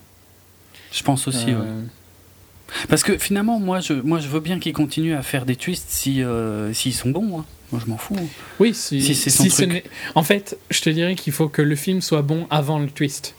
Ah oui, ah ça il vaut mieux, oui, par contre, oui, oui Et c'est ça, ça a été ça un peu son problème, c'est que mm. le twist devenait le seul élément du film. Ouais. Mm.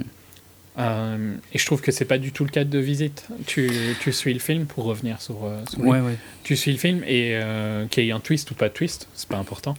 Le film est bon dans tous les cas. C'est ça. Alors, donc, il, est revenu à quelque chose de beaucoup plus euh, humble pour le coup, parce que c'est un, budget minuscule. Ah, c'est pour, euh, pour ceux qui suivent un peu euh, Jason Blum. ah oui, c'est vrai. Donc c'est un film de Blumhouse, hmm. qui est le Jason Blum, c'est la personne qui a acheté notamment Paranormal Activity et tout ça. Et, et c'est un film, un mec qui fait des tonnes de films, mais c'est aussi probablement une des personnes les plus importantes pour le moment à Hollywood parce que c'est aussi celui qui fait le plus d'argent. Parce qu'il sort plein de films, mais qui coûte rien. et, euh, il fait du fric. Il fait énormément d'argent et euh, son système fonctionne. Au contraire de. En tout cas, il, il, a trouvé moyen de faire des films. Il me fait un peu penser à comment est-ce qu'ils s'appelaient les deux frères là. Euh, pas les frères, mais c'est les deux. Les Weinstein. Non, non, non, non, non, ça c'est. C'est ceux qui faisaient plein de films de Van Damme et tout ça. Oh putain, je... Ah, c'est pas des frères. Hein. Je pas des frères. Je sais même pas si je les connais alors. Si, si, tu les connais. On en a parlé il y a, il y a quelques mois. Ah ouais? Euh, Il y a eu un docu sur eux. Euh... Ah, les... la Canon? Oui, la Canon, mais je sais plus comment il s'appelait. Euh, putain, il y, y, en a un qui s'appelle Golan, je crois. Oui, Golan et machin. Et l'autre, je sais plus. Merde, ouais. Enfin bon, eux, la Canon dans tous les cas. Mm. Euh, c'est un peu le même, le même style, tu trouves pas, les films de Blum? Euh... Je suis mitigé parce que. C'est pas le même style de film, hein, on est bien d'accord, mais c'est même, la même réflexion de. Ok, on, fait plein de films qui coûtent pas trop cher. Ouais, alors pour ça, je suis d'accord. Parce qu'après, pour moi, la Canon, il y avait, à un moment, il y avait un, comment, une volonté de, de se dire on s'en fout si c'est de la merde. Ce qui n'est pas forcément le cas de, de Blum. Hmm, je suis pas sûr. Hein quand il enchaîne euh, les les paranormal activity, euh, tu penses pas qu'il sait que c'est mauvais? Mais que c'est juste que ça fait de l'argent? Et que donc pourquoi il se... c'est Golan et. Golan et Globus. Globus, oui, c'est ça. Peut-être, en fait. Euh, je, je, ne sais pas parce que je n'ai vu aucun paranormal activity, mais faudrait que, faudrait que j'en vois parce que j'aimerais bien comprendre. Mais bon. Mais, et pour faire un rapprochement encore plus proche de la canon, euh, la Canon, ils avaient fait aussi des films avec Cassavetes. Hein. Ah ouais euh, Et Blumhouse, il a fait Whiplash l'année dernière. Enfin, il a produit quoi. Ouais, il a produit Whiplash, ouais. Mais bon, il produit plein de trucs finalement. Il, les, les Oui, ouais, mais tu vois, il y, a un, il y a une espèce de, de, mix un peu entre. Mm. Euh, il sait très bien que Whiplash ne va pas rapporter beaucoup d'argent. Donc quand il produit Whiplash, c'est un peu comme la Canon qui produit un film de Cassavetes. c'est plus pour une envie de. Je dirais pas spécialement de respect, parce que je sais pas si c'est ça qui l'intéresse tellement, mais plus un amour du cinéma, parce que je pense dans tous les cas que quelqu'un qui travaille là-dedans euh, doit aimer le cinéma à la base. Mm. Mm, Jusque. Enfin bon, c'est pas, pas important. Si vous voulez savoir plus sur Blum, il y a plein de dossiers sur lui qui sont super intéressants. Mm. Mais tu sens dans The Visit que c'est un film Blumhouse, dans le sens où il y a très peu de. De moyens. Il y a très peu de figurants. Oui, il y a très peu de moyens. Tu vois, ça mhm. se passe dans un endroit. Il y a très peu de figurants. Quand il y a des figurants, ils parlent peu. Tout ça, c'est des, des, des, clés de, de, comment fonctionnent ces films. D'accord. Donc, pour être plus clair, ça, ces films, ça couvre The Purge, parce que je découvre qu'il y a un The Purge 3 apparemment en production. Euh, ça couvre les Sinister aussi, les Insidious. En fait, voilà, tout ça, c'est le même gars qui produit. Donc, effectivement. Euh, il y a une formule a priori, ouais, ça c'est indéniable. Et, et, si en plus il gagne du fric, sachant que souvent il y a que les... Ces films coûtent moins de 10 millions, quoi. Ah ouais, et en général autour de 3. Ah ouais, d'accord, en effet, ouais. Euh, il y a parfois ça va un peu plus, tu vois, genre par, par, Paranormal Activity, je pense que le dernier coûte un peu plus cher que 3, mais c'est autour de 3, c'est ce qu'il veut, quoi. Hmm, d'accord, putain. Ok, donc limite The Visit avec 5 millions, c'est ça fait partie des gros budgets, quoi. Ouais, et il a aussi une manière différente de financer. Je sais pas comment euh, Shyamalan a été financé, mais par exemple, Rob Cohen, qui est, à une époque, Rob Cohen, c'était pas n'importe qui. Mhm. Si tu te rappelles, nous. Euh, et puis, il a enchaîné plusieurs daubes, hein, notamment XXX et Stealth, qui ont qui ont bien bombé, euh, qui fait qu'il a plus été euh, bienvenu à Hollywood. Mm. Euh, et donc il a fait un film avec Blum, mais dans son contrat, c'est il n'a pas de salaire, quoi. Il est payé sur un revenu. Ah du film. Sur les profits. Donc c'est une manière différente de, de, produire un film, mais mm. je trouve que c'est une, aussi une manière qui est intéressante. Tu vois, le film qu'il a fait, c'est The Boy Next Door, qui je pense, j'en avais parlé dans un HS, c'était pas très bon, hein, mais c'est pas un, Là, c'est pas important, entre guillemets, c'est juste euh, la manière financière dont je parle. Et de toute façon, quand tu fais un film pour 5 millions avec très peu de, de budget marketing à côté, ben, t'es rentable. Hein. Mm. S'il sort, t'es rentable dans tous les cas. En fait. Parce qu'il y a plein de films que Blum fait qui sortent jamais. Mais c'est pas important. Parce qu'il euh, il suffit de un gros succès, genre euh, The Purge par exemple, hein, mm, pour que tu sois ultra rentabilisé. Et puis après, ils font toutes leurs promos euh, en marquant toujours en gros sur les affiches par les producteurs de Sinister, par les producteurs de Paranormal Activity, par les producteurs de machin, machin, machin. Euh, ouais. Sachant que ouais, la plupart du temps, il n'y a que le premier qui était bien, quoi. Mm, mm. Mais, mais euh, Whiplash, c'est aussi un film qui coûtait 3 millions, tu vois. Ouais, oui. Mais. Voilà, c'est un tout autre style. Dans ce cas-là, tu ne mets pas par le producteur de Parade. Non, non ça n'a pas beaucoup de sens. Excellent. Ça aurait été génial à faire, n'empêche. Mais pour ceux qui s'intéressent un peu plus, il y a un excellent podcast de Planet Money qui parle de, de ça, de, de Blumhouse. Donc, il faut parler anglais, évidemment, mais mm. c'est sur euh, NPR slash euh, Planet Money. Si vous voulez savoir plus sur lui, mais on peut revenir au film. Ouais, donc, euh, donc voilà, Shyamalan en fait revient à un tout petit truc, euh, à un film tout simple avec un concept tout simple. Euh, donc c'est évidemment je cherche son nom Paula interprété par la sublimissime Catherine Anne qui a deux enfants et, et, en fait ces, ces deux gamins n'ont jamais rencontré leurs grands-parents parce que Catherine Anne est fâché avec ses parents depuis, depuis très longtemps. On ne sait pas pourquoi d'ailleurs euh, exactement, mais bon. Par contre, elle un jour, les grands-parents se manifestent et demandent à voir les gamins et à les avoir en fait pendant une semaine pour les vacances. Euh, elle n'est pas fâchée au point de pas les laisser euh, y aller. Elle est même plutôt contente qu'ils puissent rencontrer leurs grands-parents, donc elle les laisse y aller. Et les deux gamins qui sont évidemment euh, des cinéastes en herbe, puisque c'est un peu euh, du, du fan footage. c'est du. Ouais, un peu. Voilà, donc c'est. Bah, c'est pas vraiment du fan footage dans le sens où c'est pas du. Il est pas fan, mais. Non, voilà, mais. C'est du caméra à l'époque. Voilà, c'est ça. C'est eux qui filment avec. Euh, bon, pour être crédible, à mon avis, ils filmeraient tout au téléphone, mais enfin bref, ils ont déjà du matos un peu. à, à, peine mieux, mais voilà. ils ont elle veut être document. Elle veut faire des docus. oui, c'est vrai. Euh, donc elle décide de, voilà, de, de, filmer toutes les vacances, euh, toute la semaine chez les grands-parents. Euh, donc ce qui nous sert de support, nous, en tant que, que spectateurs. Et donc, et puis en, gros, là où ça part en latte, c'est que les grands-parents, ben, surtout la nuit, ils font des trucs un petit peu bizarres. Dans Même la, journée, hein, je te parfois la journée aussi, il y a des trucs chelous. Euh, moi, moi, je conseille euh, vraiment de regarder ne serait-ce que la bande-annonce, parce que j'avais absolument pas entendu parler de ce film jusqu'à il y a encore quelques semaines, et j'ai vu la bande-annonce, euh, je savais pas du tout ce que c'était, et, franchement, la, bande-annonce m'a donné énormément envie tout de suite, quoi. Euh, parce que effectivement, ils, font des trucs vraiment bizarres, un peu dégueux, et, et, voilà. Alors après, à partir de là, bon bah, est-ce que est-ce qu'ils sont cinglés? Est-ce qu'ils sont dangereux? Est-ce que est-ce que c'est paranormal? Est-ce que je ne sais quoi? Je, Voilà, euh, ça c'est. On va rien dire. Ouais. Mais euh, c'est tout bête. C'est vraiment. c'est tout simple. Ouais, c'est un des concepts les plus simples que j'ai vu depuis très longtemps. Et moi, j'ai trouvé que ça marche. Ça marche bien. Euh, je trouve aussi. C'est pas. On va pas hurler au miracle comme à l'époque de Non, c'est pas un chef-d'œuvre. Non, voilà. Mais mais c'est un très bon film. Euh. Ouais. J'ai entendu des critiques vraiment atroces hein, sur euh, The Visit. C'est vrai euh, ouais, que c'était une daube et tout ça. franchement, je comprends pas. Je trouve juste que c'est un film.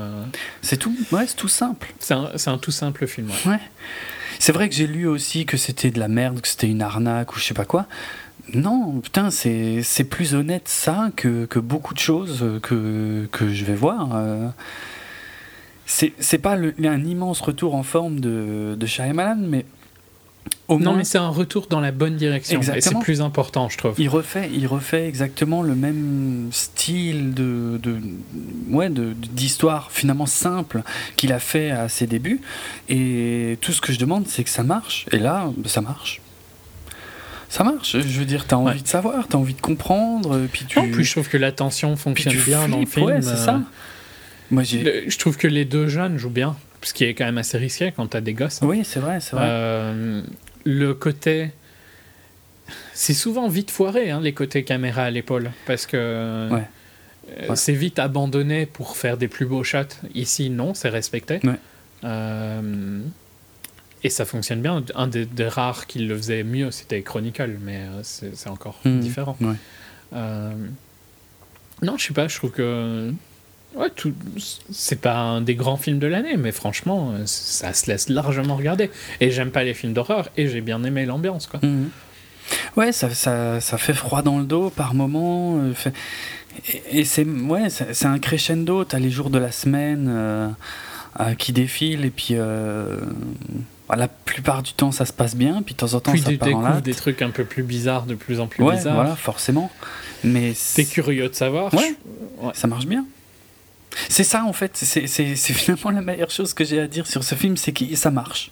Et, je suis content parce que c'est voilà faire un, budget minuscule, euh, juste les acteurs qu'il faut et puis euh, une idée euh, finalement presque presque tellement simple que plutôt que de partir dans la surenchère de je ne sais quoi, voilà bah, ça, ça suffit et ça fonctionne et putain moi je demande pas mieux quoi.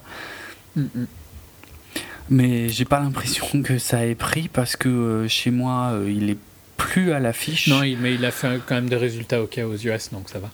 Heureusement, parce que, bon, de toute façon, avec le budget, il risque pas grand chose, mais, mais c'est dommage. C'est un film qui aurait, pu, qui aurait pu bien tenir euh, pour Halloween, par exemple.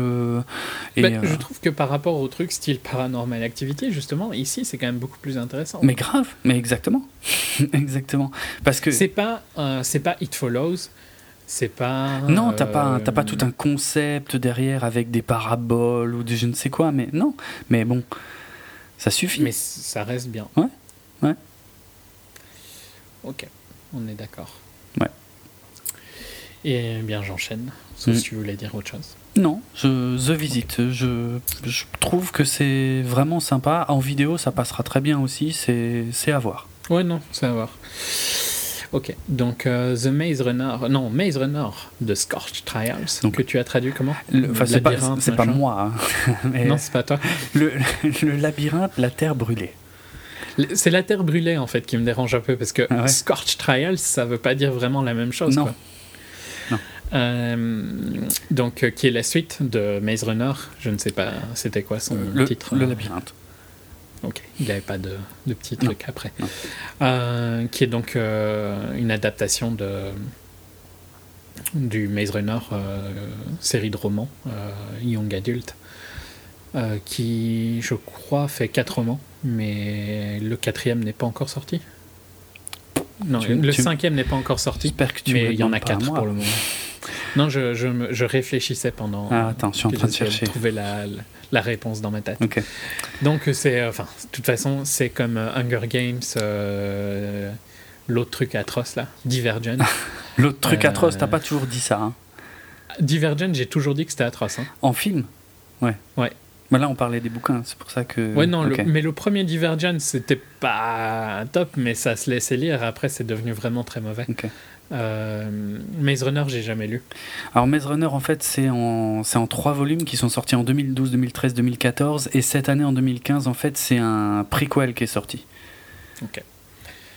Donc c'est une trilogie, comme quasiment tous les trucs euh, Young Adult. Mm. Euh, bon, donc, euh, c'est- si vous avez pas vu le premier, ça va être difficile de comprendre, la, Ah ouais, c'est vrai. le deuxième. hein, mais, euh, c'est vrai que, ouais. On suit un groupe de, de jeunes qui étaient donc sortis du labyrinthe euh, et qui, qui maintenant doivent faire face à leur deuxième épreuve. hein, c'est dans le titre. Clairement. Qu'est-ce que je peux dire sur ça? T'avais vu hein, le premier? Oui, Et vas-y. c'était correct. Ouais, c'était correct. Et je trouvais que ça finissait. C'était. Je sais pas, il y avait quelque chose d'intéressant à la fin, tu vois. Ben, ça, par contre, tu vois, je suis moins euh, d'accord. Euh, c'était trop à la fin, et c'était tellement trop que je suis pas sûr d'avoir bien tout compris, et ça m'a pas donné envie de voir la suite. C'est pour Il y a un petit côté, en fait, euh, je trouve que c'est très très Ender's Game dans le concept. Ouais. Parce que c'est entraîner des jeunes pour qu'ils survivent à quelque chose qui s'est passé, etc. Ouais, ouais. Et euh, leur faire passer des épreuves et tout ça, c'est- assez proche du concept d'Ender's Game. Mm, La stratégie Ender en VF. Euh, bah ici, voilà, c'est un, peu plus de ça, quoi, globalement. Ouais. Euh, c'est difficile de dire sans spoiler, parce que bah, je vais forcément spoiler le premier film si je parle du deuxième. ouais, c'est sûr. C'est pas que c'est mauvais, mais c'est pas Divergent, tu vois. Ça, ça peut se laisser regarder, Ouais. mais c'est pas très intéressant non plus. Les gens sont, les acteurs sont pas très bons. Euh, ils sont fort clichés, quoi, tous. Ouais. On- le seul truc qui est intéressant, c'est si le premier euh, vous a rendu curieux, bah, c'est qu'ici on découvre un peu plus du monde, quoi. On découvre un peu plus de ce qui s'est passé et tout ça. Il y a un côté un peu plus post-apo euh, ici. Mais voilà. Ça t'a pas du tout tenté d'aller le voir vu que t'avais pas Absolument détesté pas. le premier? Absolument pas. Euh, Non, mais bon, le truc, c'est qu'aussi, j'ai vite vu que les premiers retours étaient euh, plus que mitigés, donc je me suis dit, ouais, c'est bon, je m'épargne ça, quoi. Ouais, mais voilà, c'est mitigé, mais c'est pas, c'est pas immonde, hein. c'est juste euh, moyen. Il, aurait fallu que je remate le premier parce que je me souviens absolument pas de la fin et, euh, et j'avais pas très envie non plus, donc voilà. Sans regret. Ok, bah, c'est pas, pas très grave, quoi. Bon, mm. de toute façon, il y en aura encore. Hein. Donc. Ça fait partie un peu de, ben, comme Divergent, hein, je dirais. C'est des succès, mais assez mitigés. Donc, euh, ils font de l'argent, mais ils en font pas ouais, beaucoup. Ouais, ils rêvent d'être Hunger Games, mais ils en sont loin. Ouais. Hmm. Euh, de toute façon, on va bientôt finir toutes ces sagas-là, donc il euh, faudra bien trouver quelque chose d'autre hein, dans pas longtemps. J'enchaîne sur quelque chose de complètement différent. Solace d'Alfonso Poyar, Prémonition en français. Mhm. Donc pour revenir un peu à la genèse de ce film, parce que c'est assez spécial pour le coup, euh, peu après Seven, il y a un script qui tourne et euh, c'est un script qui aurait dû être la suite de Seven. Euh, avec différents réalisateurs attachés à ça. C'est pour faire court, c'est un peu tombé dans, dans l'oubli parce que ben, Fincher voulait pas mhm. faire de suite. et donc c'est passé dans différents dans différentes mains, notamment euh, Nick Cassavetes, donc euh, le fils. Euh, pas, le, pas, le grand, quoi. Ouais. le fils de John. Ouais. Qui, a, qui a jamais rien fait de glorieux, c'est pour ça que je préfère insister. Mhm. Au cas où tu ne connais pas sa film. Mais non, il a fait The Notebook notamment, tu vois, le film avec Gosling. T'as déjà entendu parler de The Notebook hein? Ouais, ce titre me dit quelque chose, mais là. La comédie romantique. Euh, je visualise pas trop, là, pour être franc. Non. non. Enfin bon, de toute façon, il a jamais rien fait de glorieux, au contraire de. John. De l'autre mm. Cassavetes. Merci. Euh, et puis, euh, après lui, il y a eu Paul Verhoeven. Bruce Willis aurait été envisagé comme acteur, puis c'est passé par encore d'autres gens et tout ça. C'est au final euh, Anthony Hopkins qui, euh, qui prend le rôle et qui euh, donne son accord pour faire le film. Mais on attendra assez longtemps et donc c'est un Brésilien, Alfonso Poyar, qui réalise. C'est un réalisateur qui a rien fait de connu parce que c'est son premier film en anglais et c'est son deuxième film tout court. Donc voilà. Et donc on suit, ben, euh, j'ai du mal, un médium euh, joué par euh, Anthony Hopkins qui travaille avec un agent du FBI à la recherche d'un serial killer. il y a des côtés très silence des agneaux, plus que Seven, je trouve. Mais bon, c'est peut-être le fait Anthony Hopkins. Hein. Oui. Mais ouais, y a, donc le serial killer est joué par Colin Farrell. on, le découvre assez vite. Euh, et en fait, ils ont un peu la même, euh, le même pouvoir euh, de, de, pouvoir prévoir les choses, d'être des médiums tous les deux. Et donc, ça tourne vite un peu entre une chasse entre, entre Hopkins et, et Farrell. Ils, sont, ils sont médiums ou, ou genre profileurs? Non, vraiment, c'est paranormal. Ah, c'est vraiment médium, d'accord, ok. Non, c'est vraiment médium. c'est pas c'est pas réaliste, je sais pas si c'est ça que je devrais dire, mais. Mm, ouais, ok. Mais oui, je vois, ouais, d'accord. Il voit dans le futur, quoi. D'accord, ok, carrément. Euh, c'est. C'est pas mauvais, hein. c'est un thriller vraiment. En fait, tu sens que ça a été écrit il y a très longtemps et que ça a été retravaillé, mais globalement, tu vois, tu sens que c'est un vieux script euh, parce que c'est un thriller à l'ancienne. Euh, avec vraiment ce côté flic plus euh, quelqu'un extérieur qui vient aider pour euh, traquer. Déjà rien que l'idée des serial killers, c'est un peu ancien. Ouais, c'est clair, c'est clair. Ça a été complètement galvaudé, donc ouais. C'est un style qui se bouscule plus trop aujourd'hui. Hein. Non, pas du mm. tout. Mais c'est intéressant. Et j'ai passé un bon moment. Tout fonctionne bien dans le film, tu vois. Tout le monde joue très très bien.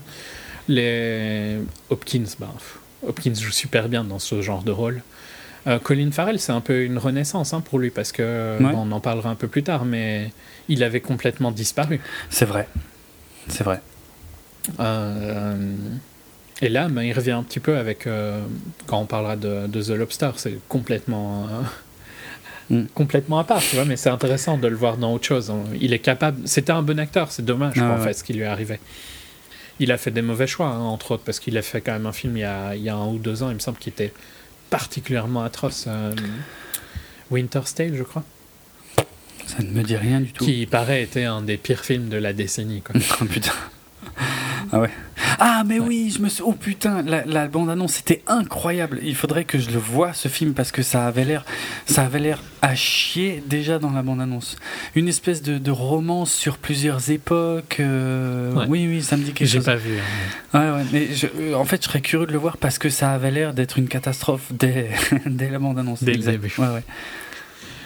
Non, mais ici, voilà, on est un peu vraiment dans, dans ce style euh, d'ambiance du Seigneur des Anneaux. Silence des agneaux. C'est un joli mélange que j'ai fait. Mm. Euh, moi, de Seven, parce que Seven était plus rythmé, je trouve. Euh, mais voilà, c'est intéressant si on aime bien le style thriller. À mon avis, ça fera pas une très grosse sortie. Hein. Je sais pas, ici, c'est sorti vraiment à peine, c'est à peine resté à l'écran.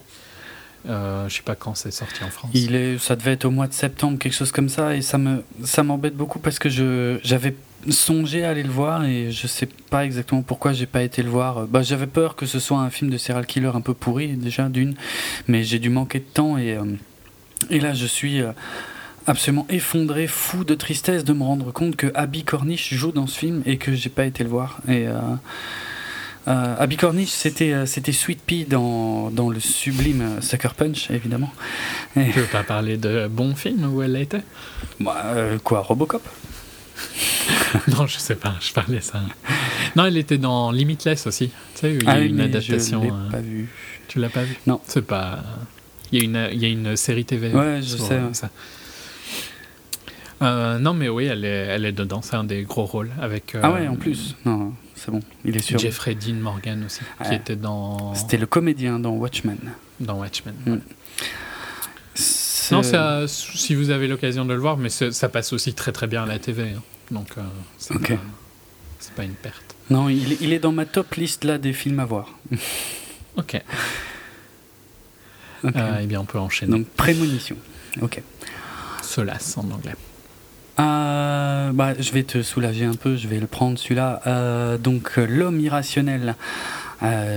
Euh, écrit et réalisé par Woody Allen, donc qui est sorti. C'est souvent hein, écrit et réalisé je sais. dans son cas. Mais bon, je le précise quand même.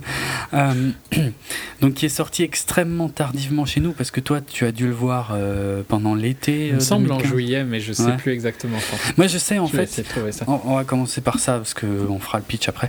Mais alors, je, sais qu'il y a super longtemps tu m'avais dit euh, on fait Irrational Man et j'avais dit bah non il est pas sorti. Puis j'avais j'avais cherché et je crois même que tu m'avais demandé deux trois fois et fois parce que je me souvenais plus de la date. Et puis à chaque fois je cherchais puis il sortait super tard. C'était genre ouais octobre ou un truc comme ça. Donc on s'était dit, bon, bah, on fera quand il sortira. Mais tu m'avais jamais dit plus. Et je pensais que tu me posais la question parce que le film en valait le coup. Alors, tu, tu, vois peut-être là où je vais en venir. mais vraiment, hein, je pensais qu'il en valait le coup. Et, donc, je me suis même pas posé la question. Quand il est sorti, j'ai été le voir. Je me suis dit, bon, bah, il, veut qu'on en parle, ça doit, être, ça doit être sympa. Et puis après, il y a Emma Stone, on sait jamais. C'est pas complètement du temps perdu non plus. Euh, et alors, ouais, je voudrais savoir, euh, tu voulais en parler? Il est sorti au mois d'août, au tout début du mois d'août. Essayé de retrouver. Donc, euh, ça fait longtemps. Non, je, je, en fait, je t'ai posé la question, je pense, avant de l'avoir vu. Plus pour savoir si ah euh, je devais me dépêcher d'aller le voir ou pas. Ah merde. Donc, ok, le gros. Je n'ai jamais pensé qu'on en ferait un épisode complet, en tout cas. Gros malentendu. D'accord, ok. Ce qui n'est pas le premier. Hein. C'est pas le premier qu'on ait, ouais, c'est vrai. ok. Et parce que tu as trouvé ça comment? Moyen, mais je oh, pense que j'ai moins détesté que toi. Mais, Moyen. Euh, ah ouais, t'es généreux quoi. Mais euh, moi j'aime j'aime plus la sensibilité d'Allen que toi, je pense, parce que. C'est probable. je pense pas que t'aimes. Dans ces films récents, je pense que tu les as tous détestés. Non, non, il y en avait un que j'avais adoré et que t'avais détesté toi. Ouais, détester, c'était un peu poussé, mais que j'avais pas trop aimé, c'était celui avec euh, Louis C.K. Mais c'est principalement parce qu'il m'avait dit qu'il y avait Louis C.K. Attends, excuse-moi, je me permets juste de, de m'arrêter là-dessus. Euh, quand tu dis celui avec Louis C.K., ça me fait halluciner. c'était genre. ce que tu n'avais pas aimé, c'était le fait que justement, il apparaissait à peine Louis oui, mais c'est ce que je viens de dire. mais oui, mais quand tu le dis comme ça, on dirait qu'il a le premier rôle. ça me fait délirer. Mais non, mais juste, c'est parce que si tu me mets Louis C.K. sur l'affiche, moi je veux Louis C.K. Tu vois, je veux pas Louis C.K. pendant 30 secondes. Ça, ça je suis d'accord. Mais bon, euh, c'était quand même euh, Kate Blanchett dans le rôle principal, donc de Blue oui, Et je, je n'ai pas une fascination pour Kate Blanchett, au contraire de beaucoup. Ce que je ne comprends pas, soit dit en passant. Ok, donc revenons. Euh... Ah, Irrationnel. Irrationnel Man, ouais. Non, euh, j'ai pas, j'ai pas trop aimé, je trouve. Tu vois bien qu'il a plus grand chose à raconter, il le dit lui-même. Putain, c'est clair, quoi. Donc, le, le pitch. Euh, un prof de philo, interprété par Joaquin Phoenix, euh, arrive dans une nouvelle université. Il est précédé par sa réputation de, de de, bad boy entre guillemets quoi mais bad boy du département philo hein, ouais c'est ça c'est ça. De libre penseur et puis euh, puis aussi de bons coups. Euh, et euh, parmi ces étudiantes figure donc Emma Stone qui va rapidement se, se lier d'amitié hein, au départ avec lui et puis euh, mais avec un désir assez prononcé d'aller plus loin. Et euh, Parker Posey que j'aime beaucoup d'ailleurs également euh, Parker Posey qui elle est une prof ou non je si c'est une prof ouais mais une collègue. moi bien qu'on la voit jamais qui elle également très très intéressée par le personnage. Heureusement le sujet du film c'est pas que ça mais c'est quand même beaucoup ça. C'est aussi le fait après c'est des questionnements philosophiques. Enfin je, je sais même pas si je dois dire en fait ce qu'il veut ce qu'il veut faire, euh, si c'est un spoiler ou pas. Parce que c'est un peu aussi le seul intérêt du bah, film. Ouais, donc, tant qu'à faire, autant le dire, tu vois. Ouais.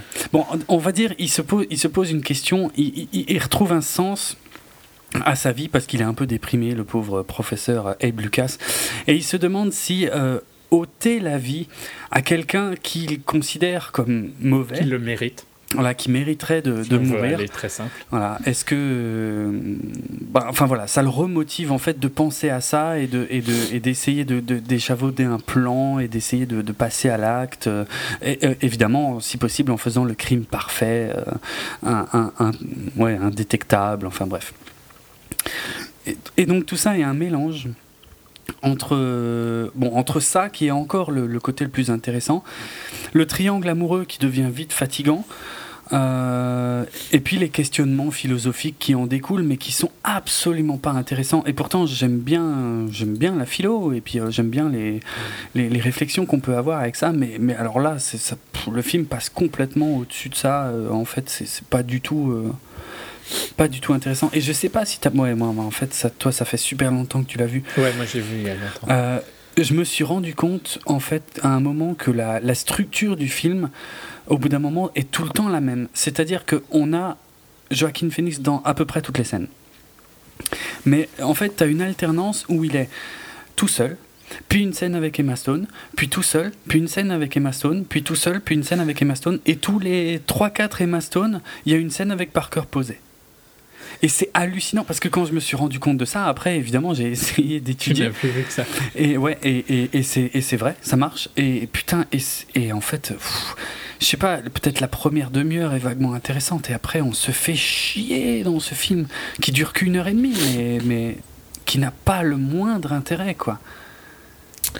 Ben, passer quelques moments un peu plus actifs, tu vois, où il se passe des trucs, où il met une mission en place et tout ça. Euh, c'est vrai qu'il y a des. Y a... C'est très verbeux, quoi. Ça parle beaucoup pour rien dire à beaucoup, beaucoup de moments. Euh, après, ça reste des acteurs qui jouent très très bien. ça, il n'y a pas Emma de Stone et mm. Joaquin mm. Phoenix. Euh, et, et, des dialogues qui sont de temps en temps intéressants. Tu vois, il y, y, a des highlights de temps en temps. Ouais, mais, mais de moins en moins souvent. Hein. Plus le film avance, c'est moins. Je suis d'accord. Mm. Et, je te dirais que le dernier que j'ai vraiment bien aimé, euh, et encore, c'est on est loin de sa grande époque, hein, mais le dernier où j'ai passé un bon moment et je me suis pas dit oh, c'est un peu chiant quand même, c'était Midnight in Paris qui était qui avait des idées assez marrantes. Je sais pas si tu l'as vu ou pas. Non. Euh, euh, désolé, il y a mon nez qui commence un peu, ma voix est un peu cassée. Euh, ça va être difficile à passer, mais j'essaye de continuer. Ou Owen Wilson est à Paris et quand à minuit il, il voyage dans le temps et il revient à une autre époque. Euh, et donc ça explore un peu le modernisme et la nostalgie et tout ça. D'accord. Euh, il revient à une époque où... Euh, l'époque où Hemingway, euh, Cole Porter, euh, Zelda Fitzgerald et tout ça, tu vois. Hmm. Donc euh, c'est intéressant si t'aimes bien un peu ce genre d'univers. Ouais, bah ça, ça peut me brancher, ouais. ouais. Euh, voilà, et il y avait, il se passait plus de trucs, tu vois, dans ce dernier. Et c'est un des derniers que j'ai trouvé vraiment euh, fun à voir de Woody Allen. Et on est encore loin de sa grande époque, hein, parce mm. que il a fait des films qui sont clairement des chefs-d'œuvre. Mais euh, irrationnellement, ouais. Tu sens qu'il est fatigué, quoi. Ouais, ouais, c'est creux, c'est vide. En plus, j'ai vraiment trouvé que il allait. Alors peut-être, moi, moi, je suis pas le plus grand spécialiste de Woody Allen. Hein, je, préfère le dire franchement, mais j'ai trouvé qu'il allait dans le domaine des frères Cohen avec Irrational Man. C'est-à-dire qu'il nous montre des gens simples euh, qui commencent à se mêler de choses qui ne les regardent pas. Euh, et qui, tu vois, comme dans, comme dans The Big Lebowski, comme dans Burn After Reading, et, que ça commence à prendre des proportions, euh, enfin pour eux en fait, parce que eux ils se font toute, toute une histoire de fou à partir de pas grand chose au final. Et, autant chez les Cohen ça marche, autant là, euh, parce que je sais même pas si le film est une farce ou pas. Quand, tu voyais le trailer, il était un peu menteur, on aurait dit que c'était une comédie. Au final, des gags dans le film, il y en a, mais très peu. Et. Mm. Du coup, je ne sais pas ce qu'il voulait vraiment raconter en fait. Je n'ai pas compris. Enfin, ça, c'est creux, c'est vraiment creux. Franchement, euh, c'est pas intéressant. Après, je dirais qu'il a déjà exploré un peu ça, mais c'est vrai que c'est pas. Enfin, ouais, je trouve pas qu'on est dans le même esprit que les Cohen. Je comprends ce que tu dis, tu vois, mm. mais c'est tellement différent. Les Cohen le font tellement différemment et tellement mieux. Le concept, moi, euh, juste le concept de départ est un peu le même. Ouais. Je trouve pour ce film-là, mais. Euh, mais, euh, oui, mais c'est très mal exécuté, ça marche pas du tout, quoi. J'essaye de me rappeler, parce qu'il me semblait que dans les années 2000, il en avait fait un qui était un peu dans ce, cet esprit-là, mais je me rappelle plus c'était quoi. Non, mais enfin, je pense, je, je sais plus. Soit, c'est pas, c'est pas grave. Mais euh, non, ici, ça fonctionne pas très bien. Quoi. le film est sauvé juste par ses, ses performances. Quoi. Ouais, même ça, ça m'a. Sauvé, sauvé je, je, suis même généreux. Ouais, vraiment. Ouais. Ouais, ouais. Mais non, je ne, je ne comptais pas euh, te faire aller le voir, donc euh, tu as été le voir pour rien, tu as été le voir pour ça. Ok, super. Je, ouais, faudrait, faudrait, que je te pose la question plus clairement, en fait. Mais quand tu me poses la question plusieurs fois... Parce que moi, dans euh, tous les cas, je vais voir les Woody Allen, tu vois. Ah, parce que j'en ai, j'en ai jamais raté depuis des années, depuis 20 ans, donc je vais forcément aller voir un Woody Allen. Hmm. Bah, peut-être pas 20 ans, mais au moins 15 ans, quoi. donc je, je c'est plus pour par curiosité. En fait, c'est plus euh, que si je sais que tu vas en parler, je vais le voir différemment, tu vois. Et donc moi là en fait, je pense, quand j'ai été le voir, je pensais pas qu'on allait en parler. Hein. Ah bon? Donc j'ai été le voir sans vraiment chercher à m'en rappeler. C'est pour ça que maintenant c'est quand même très vague pour moi, en plus du temps. Donc tu vois, on s'est vraiment très mal compris. Bon, c'est marrant. Ok. Le prochain, tu pourras pas dire que je t'ai pas dit clairement que je n'allais pas le non, voir. Non, c'est vrai, c'est vrai. Tu as été, as été très, très franc et euh, non, c'est bien. Ça, c'est, vrai que c'est plus clair en fait. C'est plus facile pour tout le monde. Quand je vais le voir, je sais très bien qu'on fera pas un épisode complet euh, et que bon, il faut que je note un petit peu plus. Euh, voilà. Donc, il s'agit en l'occurrence de Crimson Peak de Guillermo del Toro. alors, un rapide historique du film comme souvent avec Guillermo del Toro, en fait, c'est un super vieux projet. Euh, enfin, peut-être pas super vieux, mais bon, il il l'avait, euh, avait écrit en fait euh, après le labyrinthe de Pan. Et finalement, il a fait à la place, il a fait Hellboy 2, et puis ensuite, il a commencé à bosser sur le diptyque du Hobbit qu'il n'a finalement pas fait. il aurait dû. Oui, clairement. Ça pouvait pas être pire que ce qu'on a ah eu. Non, hein, ça, ça, ça c'est clair. Putain, ouais, ouais, ouais. Et je suis pas fan de Guillermo del Toro, mais ça pouvait pas être. Ah oui, précisons peut-être ça aussi. Effectivement, c'est que ni toi ni moi ne sommes de grands défenseurs de Guillermo del Toro. Ah, ça va peut-être choquer beaucoup de monde, mais bon, je pense qu'on l'avait déjà dit quand on avait fait euh, Pacific Rim. Je trouve qu'il a un univers intéressant. Hein, ah oui. Euh, ah oui, oui, oui. Mais c'est pas mon style de film du tout. J'aime pas les films d'horreur et j'aime pas trop je dirais presque qu'il mélange les deux, les deux seuls trucs que j'aime pas aussi. J'aime pas les films d'horreur et j'aime pas les trucs en costume. Ah ouais, c'est vrai que avec lui, c'est un peu. tu tombes un peu mal, ouais, clairement. Donc, c'est pas mon style. Quoi. Donc, Après, c'est pas pour dire qu'il a pas fait des trucs que j'ai trouvé intéressants. Hum, hum. Bah, notamment Pacific Rim. Pacific Rim qui est extraordinaire. Il n'y a pas photo, mais bon, après, voilà.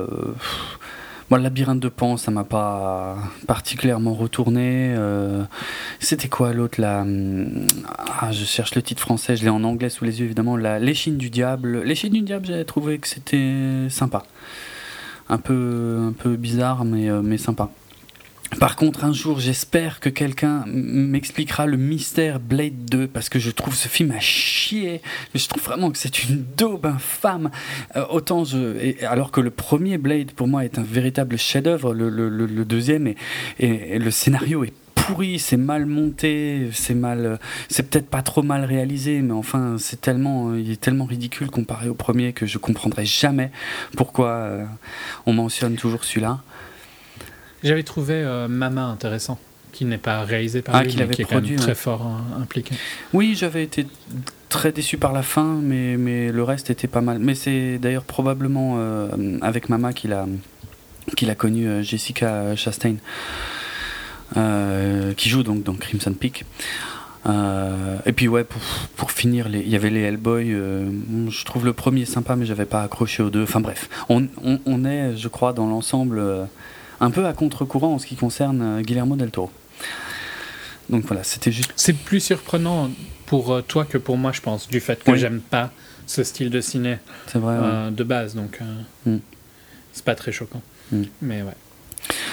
Donc après Pacific Rim, bon, il s'est lancé comme d'habitude dans des tas de projets. Il y avait l'adaptation de qui traînait depuis un moment, des montagnes hallucinées, euh, des choses comme ça. Bref, finalement, euh, il a décidé de enfin euh, concrétiser donc son, son, vieux Crimson Peak. Donc avec alors ah oui il y avait au départ dans les rôles principaux Benedict Cumberbatch et Emma Stone euh, qui ont finalement quitté le projet. Et leurs rôles ont été pris euh, par, euh, quoique le rôle de, Stone n'est pas clairement précisé, mais enfin j'imagine que c'est le rôle principal, donc qui a été pris par Mia Wasikowska que j'aime beaucoup d'ailleurs aussi, bah dis donc il y en a dans ce, ce HS. le rôle masculin principal par... Ça dépend des films, hein, parce qu'elle peut être intéressante ou très bizarre. Ouais, bah c'est ça que j'aime bien en fait, quand elle est très bizarre aussi. Quoi. Ouais, mais il y a des films où, qui sont quand même très chiants. Ah, le où elle oui, oui, oui, clairement. Bah, le, le, le chrono... Notamment Maps to the Stars. Voilà, Maps to... ouais, je pensais au même. Ouais, ouais. Mais c'est elle, elle, elle est bien, mais bon, le film était à, chier. Quoi, ouais. Euh, Tom Hiddleston, donc euh, Loki qui euh, prend le rôle masculin principal, et puis donc Jessica Chastain qui a un rôle secondaire, mais euh, tout de même prépondérant, et Charlie Hunnam qui était le personnage principal de Pacific Rim, puisque, comme je l'ai dit tout à l'heure, je n'ai jamais regardé Sons of Anarchy.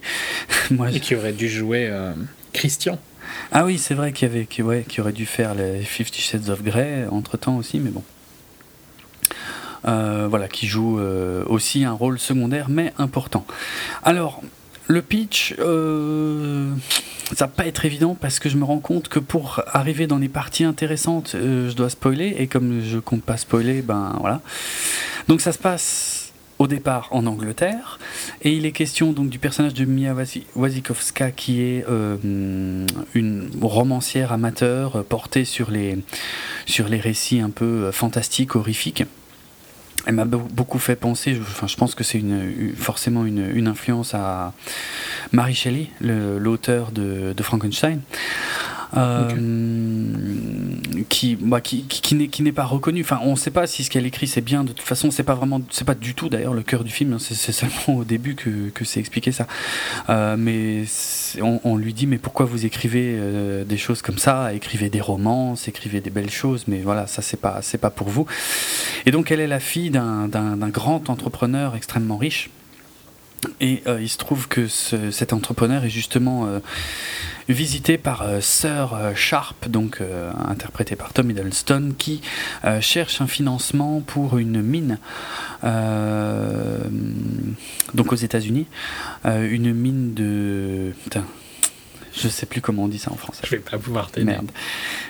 bon, une mine, une mine d'extraction de. De quelque chose. Ouais, voilà, d'un minerai qui se dit clé en anglais, que j'arrive pas à retrouver le, mot français. Clé d'eau. Non, je sais pas.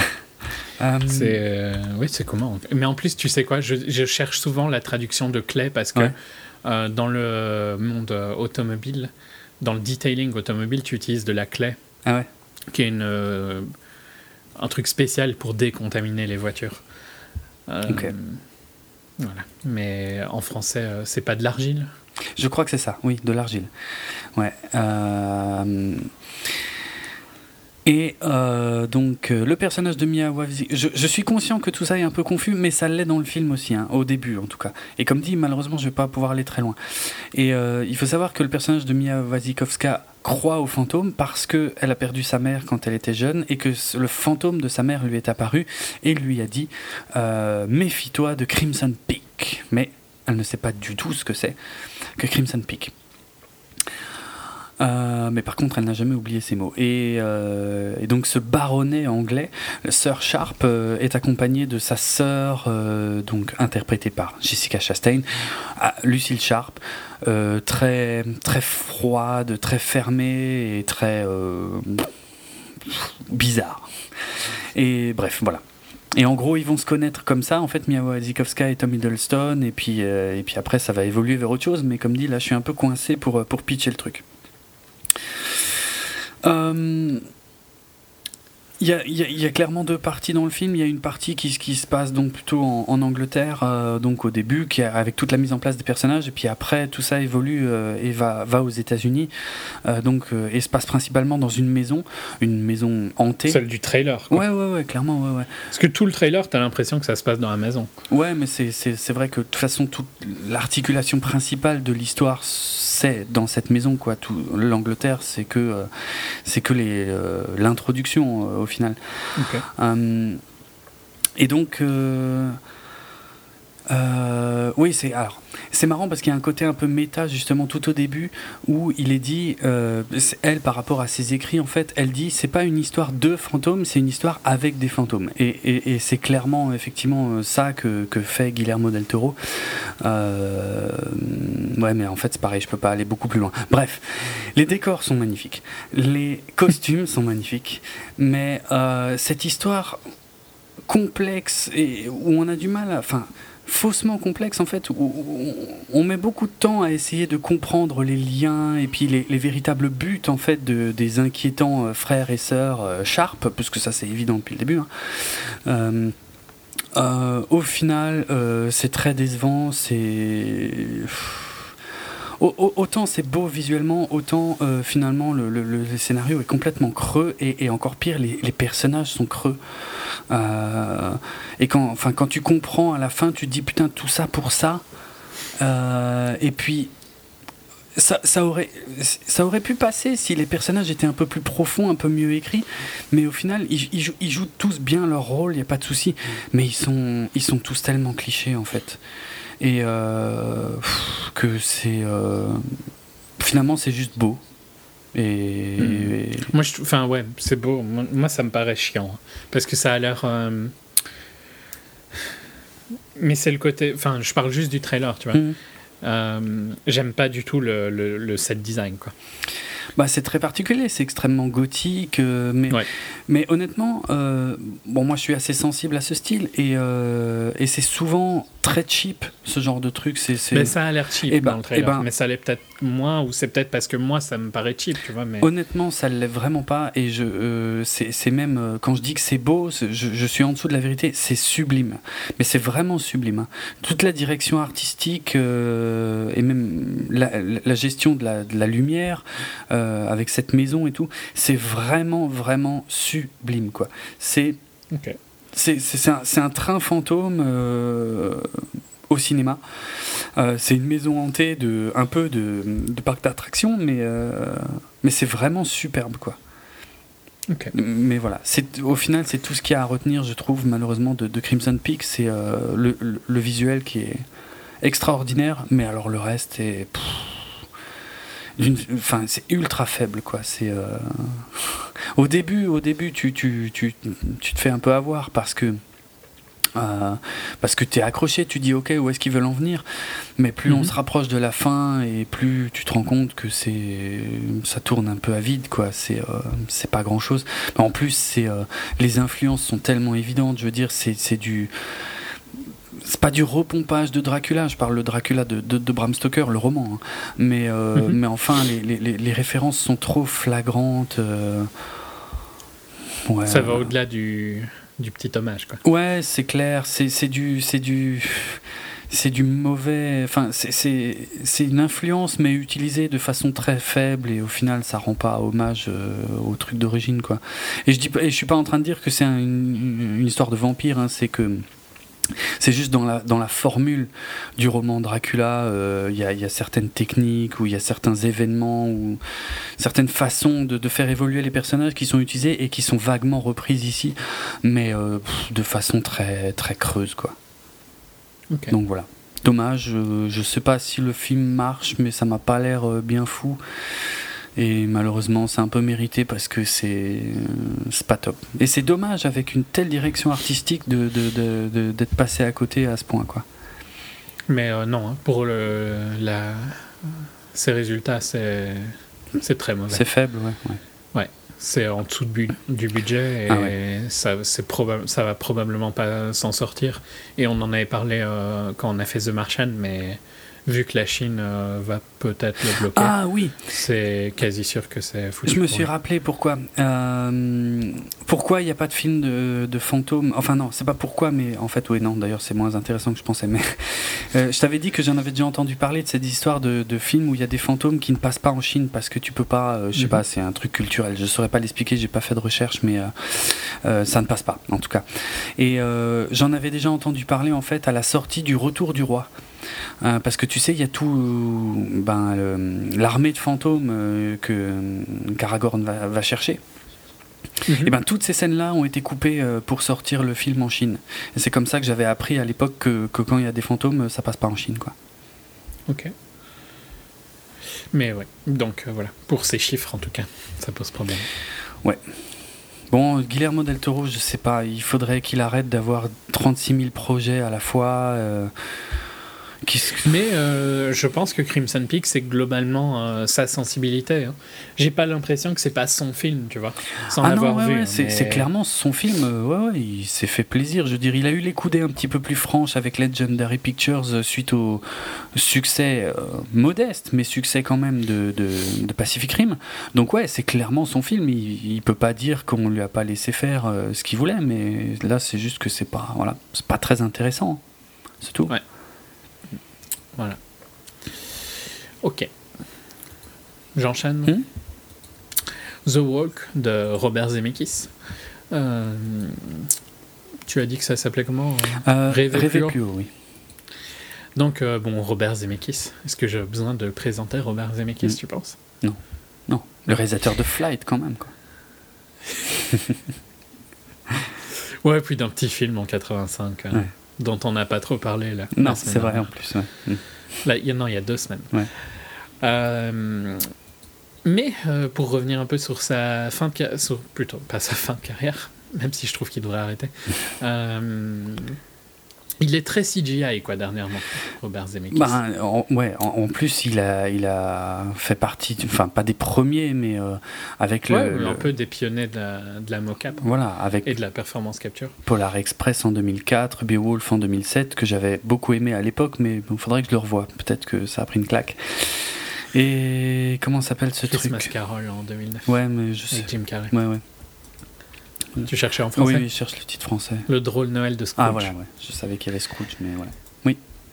Euh, non, mais enfin voilà. Donc il, a, il a fait autre chose euh, depuis? Il y a eu Flight. Bah, il y a eu mais... Flight, mais ouais. Euh, Entre Flight et ça, non, rien. Je crois pas, je vais regarder. Non, non. Flight, moi j'avais trouvé ça intéressant en fait. Ben, Flight, au final, c'est un film qui, m'a marqué et que je me, dont je me souviens assez bien en fait. Euh, c'était pas si mal, mais ça, m'avait un peu déstabilisé à l'époque, euh, ça m'avait un peu déplu, mais il y avait quand même des, sacrés moments de Il y avait des trucs intéressants. Ouais, euh, et puis au final, tu vois, c'était un film qui parlait de l'addiction de manière intelligente. Puis bon, Denzel est toujours très bon. et c'était un film avec pas trop de CGI au final Flight. ouais, il y en avait un peu, mais ça allait. Et donc ici, il fait The Walk, donc, qui est basé sur, bah, sur l'histoire de Philippe Petit. comment est-ce qu'on appelle ces gens-là? Funambule funambule, donc, euh, qui avait euh, traversé les Twin Towers euh, du World Trade Center. Mm. Il y a 40 ans, un truc du style. C'était en 74. En, 74. Où il y, a, il y a un excellent documentaire qui parle de ça, qui s'appelle Man on Wire. Le funambule en français. Ok. et donc, documentaire qui a été primé aux Oscars, il me semble, non qui a eu l'Oscar. Ouais. Non, mais c'est un excellent documentaire. Je sais pas si tu l'as bah, vu. Je l'ai vu tout à l'heure, juste avant, euh, ouais, avant que tu arrives. Donc euh, ouais, ouais. Ok, ok. Non, mais c'est un très. Il est très bien. Ouais, ouais, il est très bien. Il y a besoin de rien voir d'autre pour connaître l'histoire de Philippe Petit. Hmm. J'insiste sur ne rien voir d'autre. Ouais. Euh, donc ici, assez vite, on, on a un voice, ouais, un voice-over avec un, de, de Joseph Gordon-Levitt avec un accent atroce. C'est vrai. Sur euh, une statue de la liberté en CGI. Ah oula, d'accord. Et euh, il raconte que ben euh, il est funambule et que son rêve c'est de traverser les tours. Enfin, tu vois, il explique un peu le début de sa vie et que comment il est arrivé au fait de vouloir traverser les tours et tout ça. Et on passe dans un flashback dans un Paris, mais alors le Paris le plus cliché que tu peux trouver. Mais c'est pas possible d'être plus cliché. Quand hein. tout le monde a des bérets et ils portent des baguettes tous en dessous du bras. Ah si. Oh, c'est le Paris le plus cliché que tu peux rêver. Putain. Sans déconner. Hein. Et on suit donc euh, Joseph Gordon-Levitt et son accent. Euh, qui euh, essaye de gagner de la vie à Paris en faisant un peu de jongle et bah, du marcher sur son fil. Mhm. Je sais pas s'il y a un terme français pour ça. Euh, et euh, ouais, voilà. On, suit le début de sa vie, quoi. Tu vois, il va dans un cirque, euh, il apprend des secrets dans un cirque. il est enseigné par Papa Rudy, qui est joué par Ben Kinsley. Qui a aussi un accent sublime. Ah C'est un peu le thème du film, hein, les accents, de toute façon, tu verras.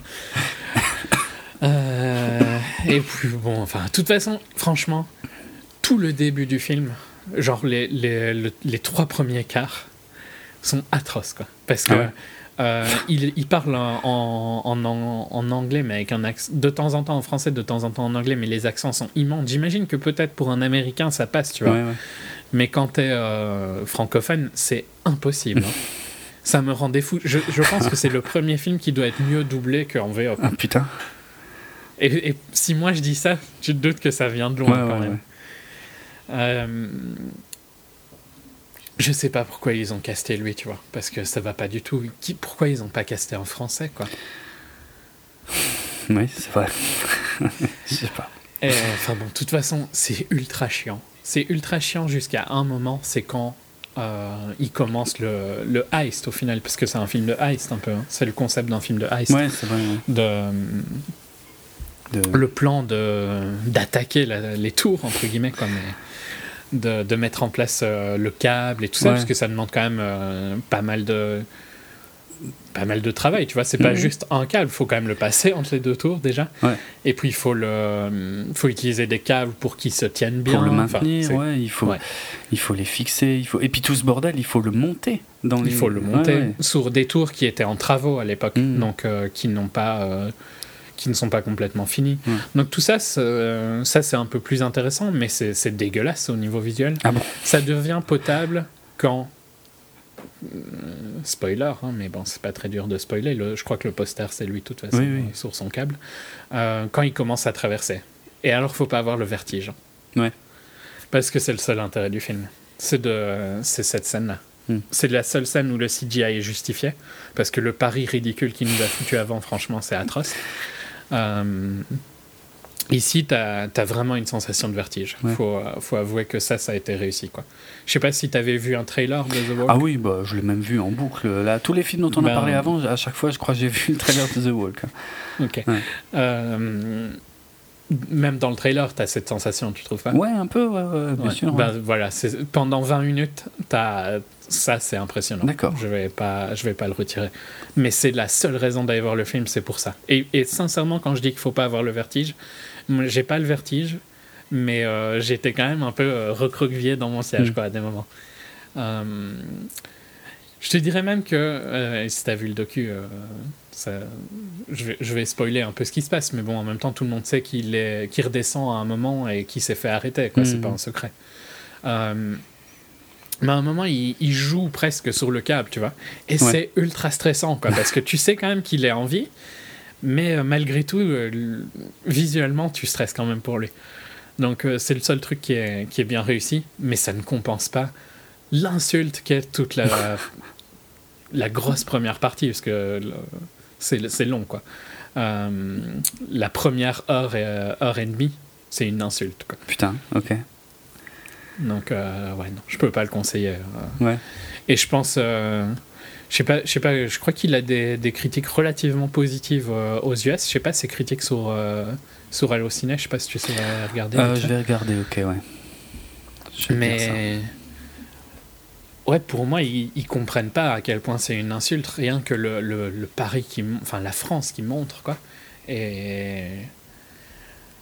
Et l'accent. et je pense que pour eux, c'est moins choquant, tu vois, mais pour, pour nous, c'est pas possible. mais l'accent. Euh ça va quand même pas toucher beaucoup le public français qui en majorité va le voir en VF. Va le voir en VF, ouais, ok. Dans ce cas-là, c'est vrai. J'y pense, Ça passe mieux. Alors. Après, c'est vrai que Philippe Petit, si, dans le docu, il a une voix un peu bizarre aussi. Hein. Ouais, ouais, ouais. Euh, mais... mais... il a, ouais, c'est ça. Il, il, a un accent français énorme euh, dans le docu. Mais bon. Oui, mais bon, il est français, quoi. Ouais.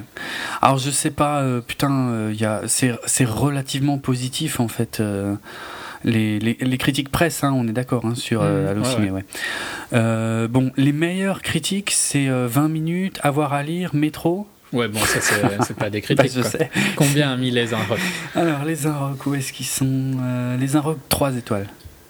Ah, tu vois, je comprends pas. Non, franchement, je, je comprends pas. Ouais. Télérama, deux étoiles.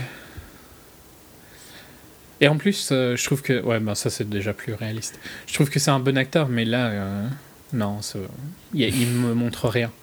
Euh, sa copine est jouée par une très jolie actrice, Charlotte Lebon, qui était dans.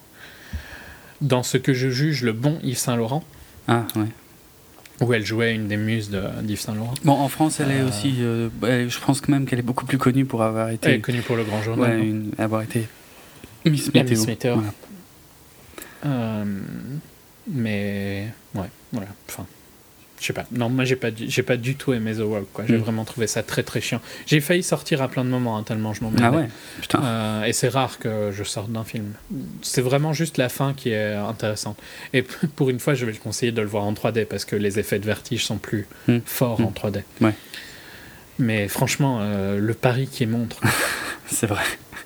C'est atroce. Ok. Voilà pour The Walk. Alors, j'enchaîne sur quelque chose de mais totalement différent, mm. hein, tu es bien d'accord Titre original, je suis désolé euh, pour les Hongrois, mais en bon français, Saul Fia, le fils de Saul, Son of Saul en anglais. Mm. Film hongrois de Laszlo Nemes, euh, qui euh, n'a pas fait. C'est son premier long en fait. Euh, et qui était en compétition à Cannes et qui, selon énormément de critiques, euh, était un des meilleurs films de Cannes. Mais Cannes étant un festival français, c'est bien de donner un titre hmm. à un film français. Euh, il a quand même gagné le Grand Prix à Cannes. Et donc, de quoi ça parle? Eh bien, ça parle de Saul Oslander, un Hongrois juif, prisonnier d'Auschwitz, qui fait partie des Thunder Commando, et donc pour ceux qui ne savent pas, parce que sincèrement je ne le savais pas avant que... J'avais déjà entendu, mais je ne savais pas exactement en détail ce qu'ils faisaient. Hein, euh, avant de m'intéresser au film. Donc les Thunder Commando, c'était un groupe de prisonniers euh, des camps d'extermination qui aidaient les Allemands euh, au processus de la solution finale. Donc ils, ils aidaient à rentrer dans les chambres à gaz, ils nettoyaient les vêtements après, ils prenaient les effets personnels qui avaient de la valeur, ils brûlaient les corps, ils dispersaient les cendres. Enfin, tout ce qui tout ce qui est tout ce qu'il fallait faire pour que ça que les camps fonctionnent entre et j'aime pas dire ça tu vois parce que je trouve que mm. c'est c'est un terme qui ne devrait pas être utilisé pour ça, mais je trouvais pas d'autre. Euh, et donc euh, Saul, euh, un jour, pendant qu'il... Et donc c'est des, des, prisonniers qui vivaient à part des autres, hein, forcément, et qui étaient changés relativement souvent. Le film est très cryptique hein, dans plein de trucs. Tu comprends, tu comprends qu'il y a des listes et que de... forcément, bah, c'est logique. je remets des guillemets encore. Hein, que tu changes ces gens-là qui savent, qui ont beaucoup d'informations ah relativement souvent. Et quand on dit changer, on se comprend bien que c'est euh, qu'ils y passent aussi. Quoi. Mm. Euh, et donc, on, euh, on comprend qu'ils sont un peu dans, dans leur phase finale, tu vois. Ils sont dans leur dernier jour où ils, vont, où ils ont le droit d'être en vie, on va dire. Mm. et ils voient le corps d'un enfant et ils pensent que c'est son fils. C'est jamais clair que c'est son fils, hein, globalement. Mais bon, pour lui, c'est son fils. Et il veut le sauver des flammes. Euh, et il veut aussi que, il veut l'enterrer en fait, et il veut un, rabbin pour euh, pour faire son enterrement. Euh, et donc on va le suivre un peu, mais à chercher à, à, organiser ça, tout en devant faire son travail, parce que bon, c'est pas comme si il était libre dans les camps, quoi, tu vois. C'est tu travailles, t'entends Schnell toutes les trois secondes à peu près, mm. et t'es dans cet environnement ultra glauque. Et euh, c'est ben, un film super dur, quoi. Mais je trouve que c'est un film intéressant parce que c'est. Je ne me rappelle pas d'un film qui parle des, de la solution finale et d'Auschwitz ou, d'autres camps d'extermination qui ne cherche pas à être euh, hollywoodien un petit peu, quoi. Qui ne cherche pas à, montrer un héros. Ici, il montre juste la mort, en fait. Et que. Euh, la, finalité, tu vois, la finalité est très présente dans ce film. Euh, et à mon sens, c'est la meilleure manière de montrer ça. Parce que c'est comme. Je, en off, je te disais que c'est un peu l'opposé de la liste de Schindler. C'est pas que la liste de Schindler, c'est un mauvais film, mais la liste de Schindler, à côté de ceci, euh, c'est tellement blockbuster, quoi, tu vois. Ici, on est plus proche d'une sensibilité de documentaire, presque, mm. avec euh, des super plans séquences, euh, enfin, qui ont l'air d'être des plans séquences. J'ai, j'ai pas eu l'impression qu'il y avait des coupes, mais après, euh, peut-être qu'il a été très doué dans ses coupes, tu vois. Euh, avec très très peu de musique, quasiment que des effets sonores réels. Donc on entend, on entend le feu, on entend les balles, on entend les cris. Hmm. les différentes langues aussi, puisque c'est, c'est en hongrois, c'est en, en allemand, c'est en yiddish. Donc c'est pas facile à suivre tout le temps, tu vois. Mm. Et, et, puis tu. Mais ils, sont tout le temps euh, sous surveillance presque, donc il y a beaucoup de murmures globalement, tu vois. Et puis après, tu as les Allemands qui gueulent, euh, en allemand pour le coup. Euh, ouais, c'est. Je sais pas, je trouve que c'est un film fort sur, sur l'Holocauste, quoi. Et c'est. C'est une fiction, mais tellement réaliste. Si, si on a envie de, de voir cette époque-là montrer comme il faut, entre guillemets, avec respect, ben, je trouve que c'est vraiment un, grand film pour ça. Quoi. Euh, après, je vais quand même un peu euh, calmer ça dans le sens où c'est clairement pas un film pour tout le monde. Hein. Mm. C'est, euh, ça dure presque deux heures et il n'y a pas beaucoup de dialogue et c'est super dur visuellement. mais toi, je pense que vu que tu aimes, bien ce sujet-là, mm. il me semble, je pense que ça t'intéresse. Ça t'intéressera. Ouais, ouais. Ouais, je peut-être essayer d'aller le voir, ouais. Si... C'est clairement pas le film à voir quand on est déjà un peu déprimé, si on est bien d'accord. Hein. Euh, on sort euh, plus. Euh... Sais, ça fait partie de ces films que... qui ne sont pas divertissants, mais qui sont importants de voir. Mhm. Euh, et je comprends que pour beaucoup de gens, c'est pas ce qu'ils recherchent dans le cinéma, donc je comprends que c'est jamais un film qui va faire 100 millions. Hein. S'il fait même 10 millions, ce serait déjà gigantesque. Mais c'est un film important pour les gens qui, qui, aiment le cinéma, je trouve. Ok. Voilà. Bon, bah il est. Ça va? C'était pas trop... J'étais pas trop déprimé Non, non. Non, bah après, c'est le sujet. Hein. Je veux dire, c'est pas évident. Euh, non, je voulais juste ajouter il, il vient de sortir en France, euh, donc au moment où cet épisode est publié, hein, je veux dire. Euh, donc effectivement, après tout dépend. Je sais pas si la distribution, c'est peut-être pas le genre de film qui est super bien distribué, mais en tout cas. Non, je pense que si vous êtes dans une toute petite ville de province, à mon avis, c'est plus dur à trouver. Il faut un petit ciné indé. Euh. Mm. si vous avez un ciné indé, à mon avis, il y passera parce que c'est le film indé du moment. Ok. Qu'est-ce que je vais dire pour clôturer?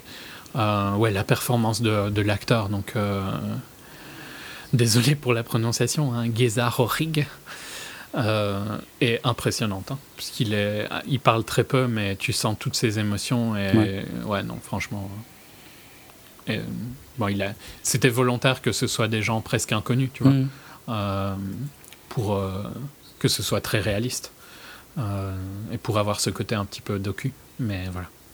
C'était juste pour clôturer sur ça. Ok. Donc le fils de Saul. Ouais. Ok, donc après. Qui, je crois que Solfia, ça veut dire le fils de Saul en hongrois en fait. Il y a des chances. L'enfant de Saul, quelque chose comme ça. Il y a des chances. Bon, ça va, pour une fois. Pas trop mal traduit. Les trois titres sont bien traduits. Mm. Enfin, les deux traductions sont bien traduites.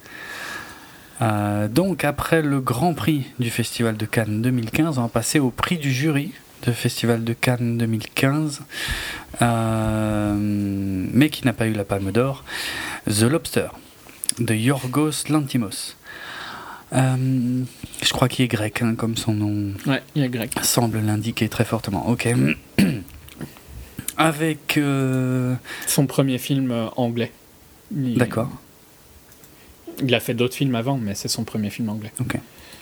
Il avait notamment fait euh, Dogtooth, qui avait, euh, que tu connais peut-être pas, mais qui avait eu plein de prix, en fait. Parce qu'il avait eu le prix Un certain regard à Cannes, euh, et puis d'autres trucs. il était nominé pour le meilleur film étranger cette année-là. Hmm. Donc, c'est pas, pas un inconnu, quoi, en fait. D'accord. Lantimas. Ok. Donc un film avec euh, Colin Zoidberg. Quoi Qui ça? Zoidberg. Zoidberg? Oh, je, Tu te rappelles je, même pas, non. non, tu te... Ah, Décidément. Je t'avais envoyé une photo. Um, I, uh, once I was Colin Farrell, no, I'm Zoidberg. Ah, mais oui, c'est vrai, oh putain. Ouais, j'ai du mal. Oui, oui, oui, ok, je comprends maintenant.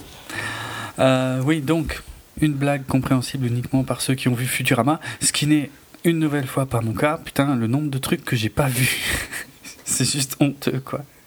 Enfin bref.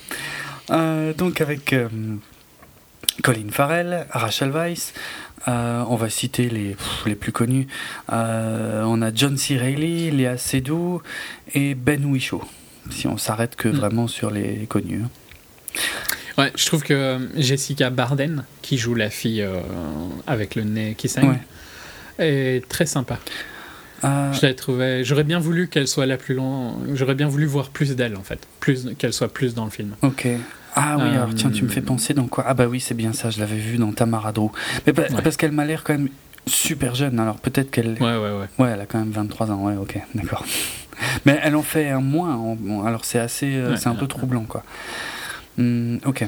Elle était dans euh, Far From the Madding Crowd que tu n'as pas vu, mais que je pense j'en ai parlé dans un dans un HS. D'accord. Avec Karim Mulligan, euh, adapté du, euh, du roman du même nom de Thomas Hardy. Ok. Avec le, je suis, je vais te, je vais te donner un indice pour quoi tu, je suis quasi sûr, mais j'ai fait, je pense que j'avais fait une blague que c'était la suite d'Hunger Games parce que le perso s'appelle Everdeen. Ah oui, ça je me souviens. Comme quoi je, retiens les conneries, mais. mais pas là. voilà. Euh, l'histoire euh, de The Lobster, c'est euh, dans un futur a priori dystopique et relativement proche, bien que tout ça ne soit jamais clairement expliqué ou montré dans le film. Il n'y a, a, rien visuellement qui laisse penser qu'on est dans le futur, par exemple, dans le film. Non, mais on est un peu dans l'univers de Kafka, je trouve. Ok, peut-être, ouais, ok, ouais. Hmm. et c'était quoi ce film avec Richard Ayoade? Non, pas avec Jesse Eisenberg, mais de Richard Ayoade. Ah, de Double, ouais. Euh, un peu, tu vois, ce, style d'univers, mais tu l'as peut-être toujours pas Non, et tu me l'as conseillé je sais pas combien de fois. Et, et je suis sûr que t'aimerais bien en plus. Hein, donc, euh. ok. Euh, ouais, tu vois ce genre de d'univers un peu bizarre, quoi. Ouais, c'est ça. Ouais, bah ça, ouais, on va en parler. mais donc là, voilà, on est a priori dans un futur dystopique où il est, je sais pas si je peux dire ça comme ça, interdit d'être célibataire. Ouais, hein, ouais. Et donc les gens qui sont célibataires, mais euh, même par accident, c'est-à-dire qui ont été mariés, mais dont le, le conjoint décède, sont amenés dans un hôtel. Euh, où ils ont 45 jours pour euh, tomber amoureux et donc former un nouveau couple. ce qui est la condition pour repartir, puisque si au bout du temps qu'il aurait, qu'il aurait, qu'il aurait imparti, ils ne trouvent personne, euh, ils sont transformés en l'animal de leur choix. Donc c'est là que ça commence à devenir vraiment zarbi. Euh, et, donc le film s'appelle The Lobster, c'est dans la bande-annonce, hein, euh, parce que le personnage principal, donc Colin Farrell, choisit d'être... C'est un truc qu'on choisit quand on arrive à l'hôtel, hein, au, début. donc il choisit d'être transformé en, en homard si jamais euh, donc il n'arrive pas à, trouver quelqu'un. Et, euh, Et, globalement, les animaux du monde sont les, des gens qui ont... Ouais, qui ont raté... Euh, ouais. Qui ont raté ça. Quoi. Ouais, c'est ça, exactement. Oui, parce que bon, c'est pareil, c'est dans la bande-annonce. Il, il, arrive avec un chien et il dit bah, C'est mon frère, il était là il y a deux ans et il n'a pas, il a pas réussi. Quoi. Donc voilà, bon, ça, il faut l'accepter. Euh, parce que sinon, je pense que le film, c'est, ça marche pas du tout. Hein. Il faut le prendre pour argent comptant et pas réfléchir parce qu'il n'y a pas. Il n'y a rien à réfléchir. C'est comme ça. c'est comme ça. Et euh, je vais encore mentionner donc un, petit élément, c'est que pour euh, pour gagner des jours supplémentaires en fait euh, de, sursis, euh, il y a régulièrement des, des, battues qui sont organisées dans la forêt pour aller euh, chasser des célibataires justement, des célibataires qui refusent bah, de s'intégrer au système. Qui se sont enfuis quoi. ouais, qui ont qui ont fui et qui, qui refusent qu'on leur impose ce truc là. Et donc. Et eux, je pense qu'ils n'ont pas le choix de l'animal. Hein. mais mais je sais même pas ce qui. C'est pas très clair, bah mais pour moi leur système fonctionne uniquement comme ça, en fait. Parce que tu choisis ton animal, tu vois, mm. donc euh, tu as le droit d'être un chien ou euh, un, homard, hein, apparemment. Oui, il n'y a pas de limite. Euh, mais je pense que ben, si tu es capturé, après, es trans ce qu'ils les endorment, donc c'est qu'ils veulent les transformer. Et dans ce cas-là, tu vois, tu choisis plus que tu es. Ouais, non, ouais. C'est comme ça que je l'ai compris. C'est vrai, c'est vrai. Je m'étais pas posé la question, mais a priori, c'est ça, ouais ça rend la fuite plus, plus risquée, entre guillemets. Ouais, ouais. Parce que tu vois, ok, euh, si tu trouves personne, ben, tu deviens euh, ce que tu avais envie. Mmh, mais mmh. si tu trouves personne que tu fuis, ben, tu vas devenir ce qu'ils ont envie. Mmh. Mais c'est jamais dit dans le film, hein, je pense. C'est juste ma vue, euh, ma vision. Quoi. Ouais, c'est vrai. Et puis, a priori, ouais, il y a de grandes chances que tu sois transformé dans un animal qui risque d'être chassé et bouffé. Parce que ça, c'est évoqué plusieurs fois dans le film, quoi. Et personne n'a envie d'être ça. Enfin, tu me diras, les, les homards, enfin bref, ouais.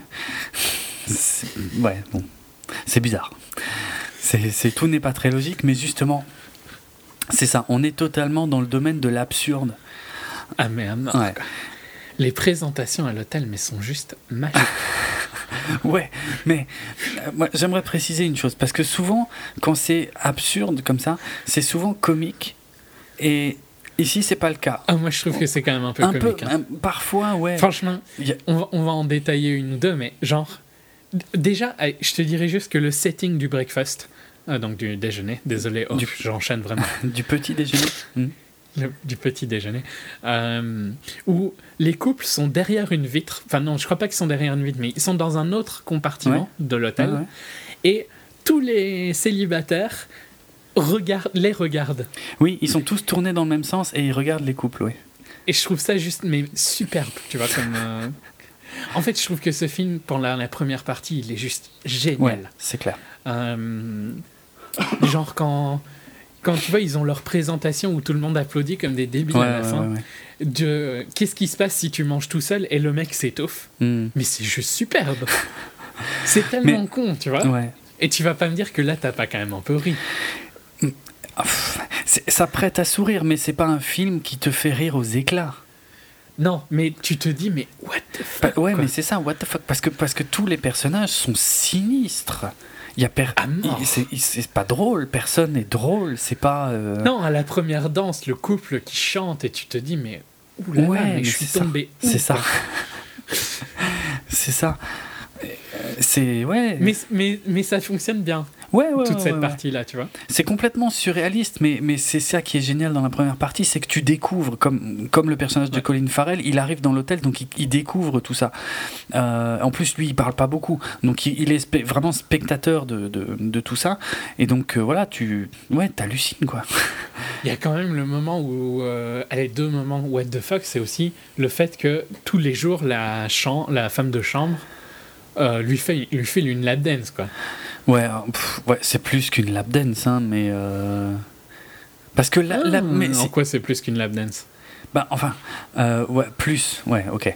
Il n'y a pas, y a, y a pas d'acte. Non, non, d'accord, mais quand tu dis. Et il arrête, elle l'arrête dès qu'il il a une érection. Ben, c'est ça, et bon, on le voit dans la bande-annonce aussi. Hein.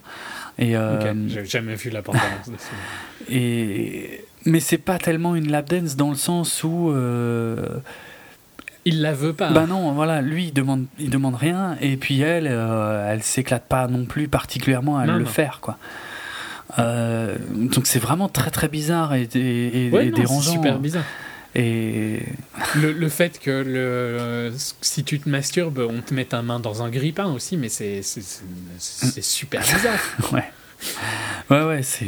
Je me disais, mais à quoi il va servir ce grippin, tu vois? Ouais, ouais, bah oui, surtout au petit-déj, tu te dis, tiens. Ouais, voilà. Bah, ça n'a pas de sens. Mais enfin, quoique, il y, y, a quand même une, plus ou moins une logique dans cet univers. Oui, il y a une logique à tout ce qu'ils font. Et puis, genre, il y a des trucs, tu vois, que tu comprends au fil du film que euh, pour trouver ton partenaire, c'est bien si en gros, il faut que tu aies un point en commun, quoi.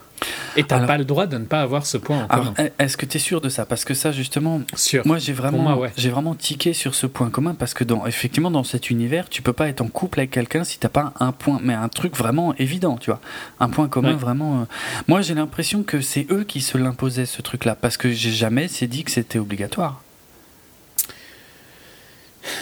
Le truc, c'est que ils se l'imposent, je dirais, mais euh, c'est tellement entré dans les normes que c'est devenu obligatoire. Ça doit être ça, ouais, voilà, ouais. Dans ce sens-là, je suis déjà plus d'accord, ouais. parce que parce que c'en était à un point où justement, ils recherchent tellement le point commun que, enfin, moi je me disais, mais mais putain, mais ils se font vraiment chier pour rien là, putain, enfin, enfin, soyez simple, quoi, c'est bon, ça suffit. Et non, il, il faut absolument. Il faut ce point commun. Ouais, ouais. Ce point commun. Je te dirais que tu Ouais, parce qu'au début, tu vois, tu as le, le, perso de Ben Whishaw qui dit que c'est son père a changé de femme parce que euh, sa nouvelle femme était meilleure en maths. Quoi. Ah oui, c'est vrai qu'il y a ce truc-là, ouais, ouais. Euh, et tu, à ce moment-là, en plus, tu comprends vraiment rien. Non, ouais, c'est clair. Je dis, mais what the fuck, quoi C'est quoi qui vient de dire? C'est, on, est, on est dans le, dans le surréalisme complet, dans l'absurde, mais, mais vraiment, j'insiste, les personnages sont déprimés et déprimants, quoi. Tout le monde... Et tout le monde a l'air ultra triste. Ouais, tout le monde tire la gueule jusqu'à par terre là-dedans, quoi. Euh, c'est vraiment particulier, mais c'est intéressant. Hein. La première moitié du film, c'est vraiment super intéressant de, de découvrir ce L'hôtel est excellent, en fait. Ouais, ouais. Mm.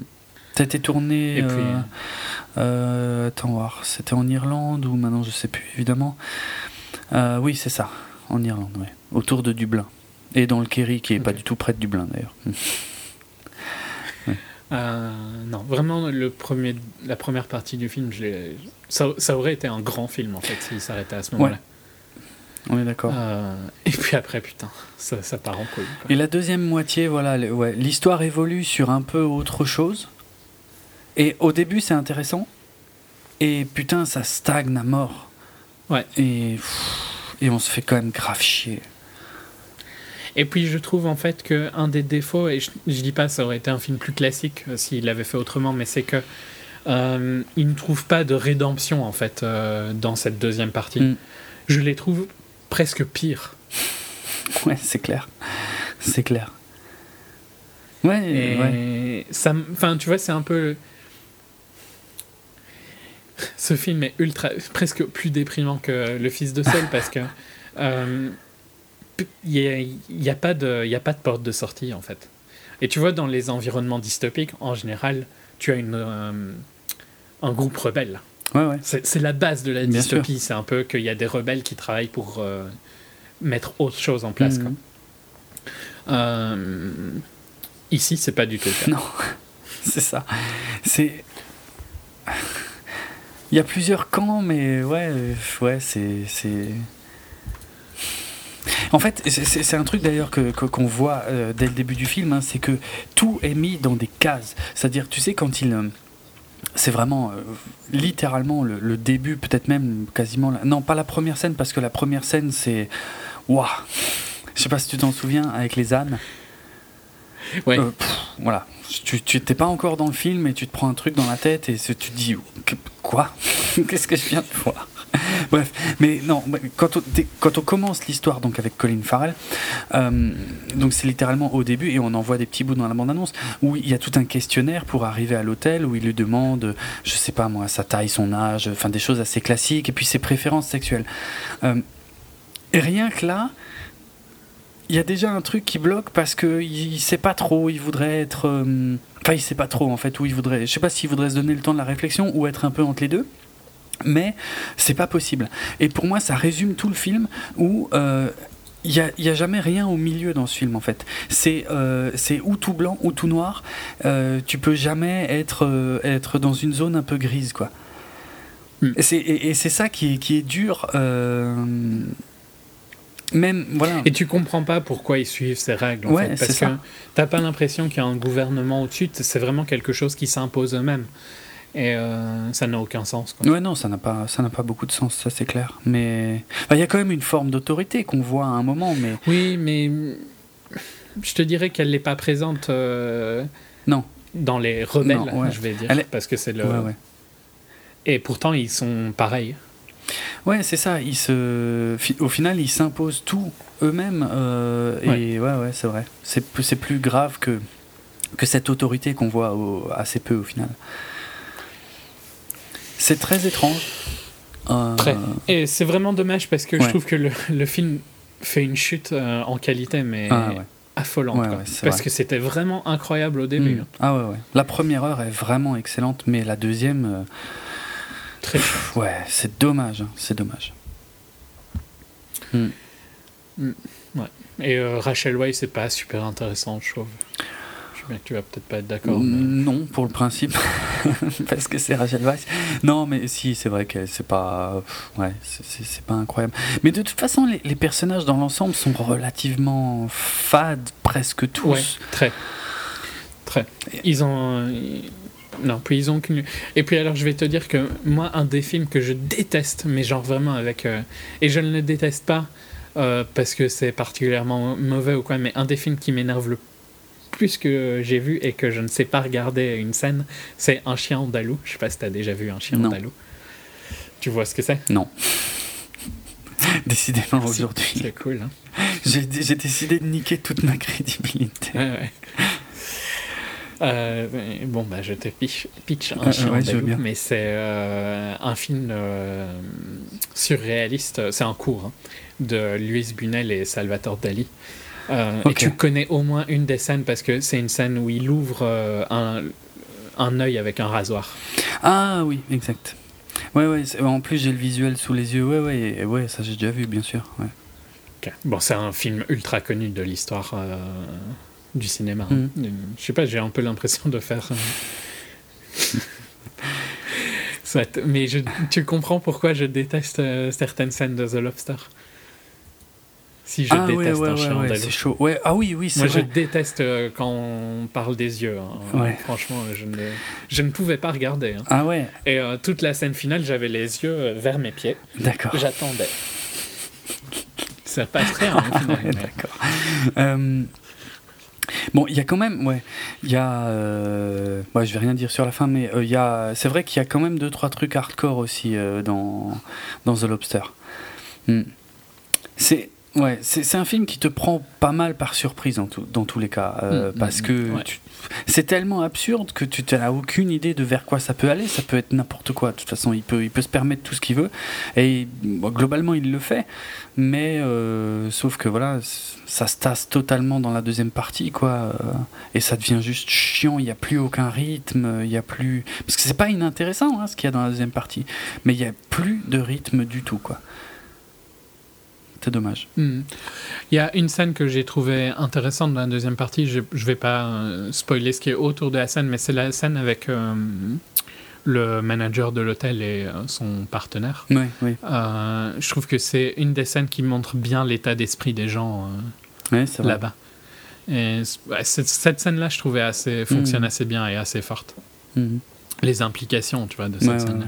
Oui, c'est vrai. Mais mais ouais, sinon, globalement. C'est dommage, hein, parce que franchement, euh, je rêvais que ce soit mieux. Quoi. Bah, c'est clair. Et en fait, j'ai envie de le conseiller parce que rien que pour la première heure, c'est tellement barge que voilà euh, à mon avis c'est à voir mais mais, mais c'est vrai que après euh, ouais enfin ça reste pas pour tout le monde non non ça c'est hein. vrai c'est vrai il faut quand même être mm. mais conscient de ça mais la deuxième partie est foireuse quoi et c'est vraiment dommage mm. Ouais. Je comprends pas trop pour comment il a pu avoir le prix Mais je pense que c'est son concept ne fonctionne. Ouais, je sais pas. J'aurais préféré qu'il soit plus classique en fait à la limite. Tu vois? Et que euh, qu'il soit plus classique et qu'il y ait plus. C'est con parce que je critique souvent ça, mais que ce soit presque un peu plus noir et blanc. Qu'il y ait plus des méchants et que des gentils. Et ici, au final, tout le monde est. Tout le monde est morose. C'est, tout, tout, le monde est taré, ouais, quasiment même, ouais, c'est, clair. Ouais. Mais bon, voilà. C'était donc The Lobster avec Zoidberg. ouais. Euh, euh, autre chose? Non, je crois pas. Hmm. Moi j'ai vu Spectre aussi, hein, mais on en parlera dans deux semaines. Hmm, ouais. Enfin, dans. Ouais, enfin. Deux semaines, trois semaines? Non, c'est pas ça, c'est que. Je sais pas quand cet épisode sera publié parce qu'on en a enregistré plusieurs là, donc. Euh, mais on en parlera. on en parlera, voilà, forcément, de Spectre, évidemment. Hmm. Je ne vais rien dire. J'ai déjà dit un peu mon avis sur Twitter, de toute façon. J'ai vu. ceux que ça intéresse. J'avais vu. Ok. Ok. Promo. Mhm. Si vous voulez écouter, euh, on a été très court, hein. franchement, c'est incroyable. Je ne sais pas ce qui nous arrive. si vous voulez écouter nos autres épisodes, en général plus longs, mais parfois plus courts, Hein, de 24 FPS. Vous pouvez les retrouver sur www.bipod.be, sur notre hébergeur audio djpod.fr slash 24 FPS, sur euh, Facebook la page 24 FPS podcast, sur Twitter at 24 FPS podcast. Vous pouvez bien sûr nous retrouver sur iTunes et sur vos euh, programmes de téléchargement de podcasts favoris. Vous pouvez nous laisser des notes et des commentaires à peu près partout où vous avez envie. Euh, pour nous contacter, nous, vous pouvez me retrouver sur Twitter, rates, r h i t z Moi, c'est at dravenardrock, D-R-A-V-E-N-A-R-D-R-O-K. Je rappelle encore une fois euh, que je suis apparu ces derniers temps dans un épisode de Une fille, un podcast euh, avec Karine pour parler de, du podcast, de ce que je fais, pourquoi j'en fais, comment je suis arrivé à en faire, ce que j'écoute. De ton manque de connaissances cinématographiques, je troll un peu. D'ailleurs, dans les épisodes suivants. Mais tu expliques pourquoi tu as ce manque de connaissances en fait. Ah bon? Ouais, parce que tu dis que ce n'est pas ta première passion, ah oui, c'est justifiable. Exact, exact. Oui, oui, c'est vrai, tiens, ouais. Ah ouais, tiens, j'avais pas pensé. je, je te défends. je m'en sors bien, ouais. Cool. Euh, donc voilà, euh, et, d'ailleurs dans les épisodes suivants de Une fille un podcast, il est aussi question de, 24 FPS, mais là c'est pas de notre faute, euh, on n'a rien demandé, mais euh, c'est Jonathan de Entre Podcast qui, qui ne peut pas s'empêcher de, parler sans cesse de nous. ça devient gênant. Il essaye de, de se faire inviter hein, pour bientôt. Je suis sûr. Hein, Jonathan. c'est méchant ce que je dis quand même. Excellent. Oui, en plus, il n'a pas besoin de se donner tant de mal. Je veux dire, c'est prévu. Hein. Mais bon, bref. Euh, Du coup, je sais plus du. Ah oui, euh, Star Wars en direct numéro 112 euh, où je raconte euh, mes expériences IRL de Star Wars à Londres au mois de septembre 2015. Et puis Lionel Camille Talk. je ne sais pas si les deux parties seront en ligne quand cet épisode sera publié, mais en tout cas, il y a au moins la première partie qui est déjà en ligne depuis quelques temps. donc, c'est un nouveau podcast, c'est le premier numéro, le premier épisode, et on y parle de la carrière de James Cameron d'une manière que j'en aurais jamais pu faire dans 24 FPS, puisque on est tombé sur quelqu'un d'objectif. Enfin, je suis tombé sur quelqu'un ah, d'objectif. tu, tu, tu m'as fermé la porte. Comment ça? Ben, J'allais dire, euh, tu, n'aurais jamais pu en parler ici, parce que euh, c'est sans objectivité que tu en as parlé. ouais, enfin bref, donc on a pensé à la même On ne s'est pas mis d'accord avant hein, pour ça ci je trouve que c'est pas mal.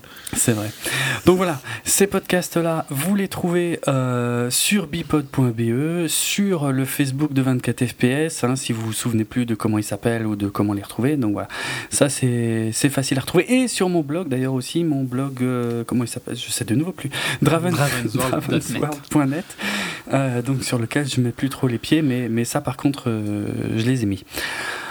Euh, et on va terminer en musique. Alors j'ai galéré pour trouver un morceau euh, que, que, que j'aimais bien. Euh, bon, moi, pas trop de musique hein, dans The Lobster. non, c'est clair.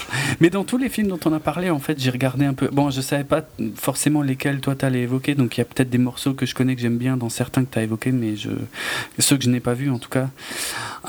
mais bref, le seul que je savais. Putain, J'arrive pas à faire cette phrase. Je savais que tu allais parler de The Walk, donc j'ai regardé euh, ce qu'il y a comme musique dans The Walk et il y a le morceau I Wanna Take You Higher de Sly and the Family Stone. Euh, donc c'est un peu funky euh, et c'est franchement c'est ce que j'ai trouvé de plus sympa. C'est fou que dans Man from Uncle, film des années, qui se passe dans les années 60, il n'y a aucun morceau vraiment mémorable. Mais bon, bref. Donc voilà. Il n'y a rien de mémorable dans Man from Uncle à part Alicia Vikander qui danse. Ok. Donc, euh, on a quand même un titre des années 60 puisque I Wanna Take You Higher est sorti en 1969. C'est un des titres les plus connus de Sly and the Family Stone et c'est marrant parce que à la base c'était euh, seulement le, la face B en fait d'un de leurs euh, d'un de succès. mais bref, voilà. Donc I Wanna Take You, oui. Je peux finir par un dernier petit troll avant qu'on parte. J'ai vu le Bienvenue chez les ch'tis euh, espagnol euh, qui s'appelle Ochos euh, Apelidos Vascos. Mhm. Et j'ai juste envie de dire que ben, les Espagnols, ils ont aussi mauvais goût que les francophones. Excellent. Et je clôturerai ça. ok.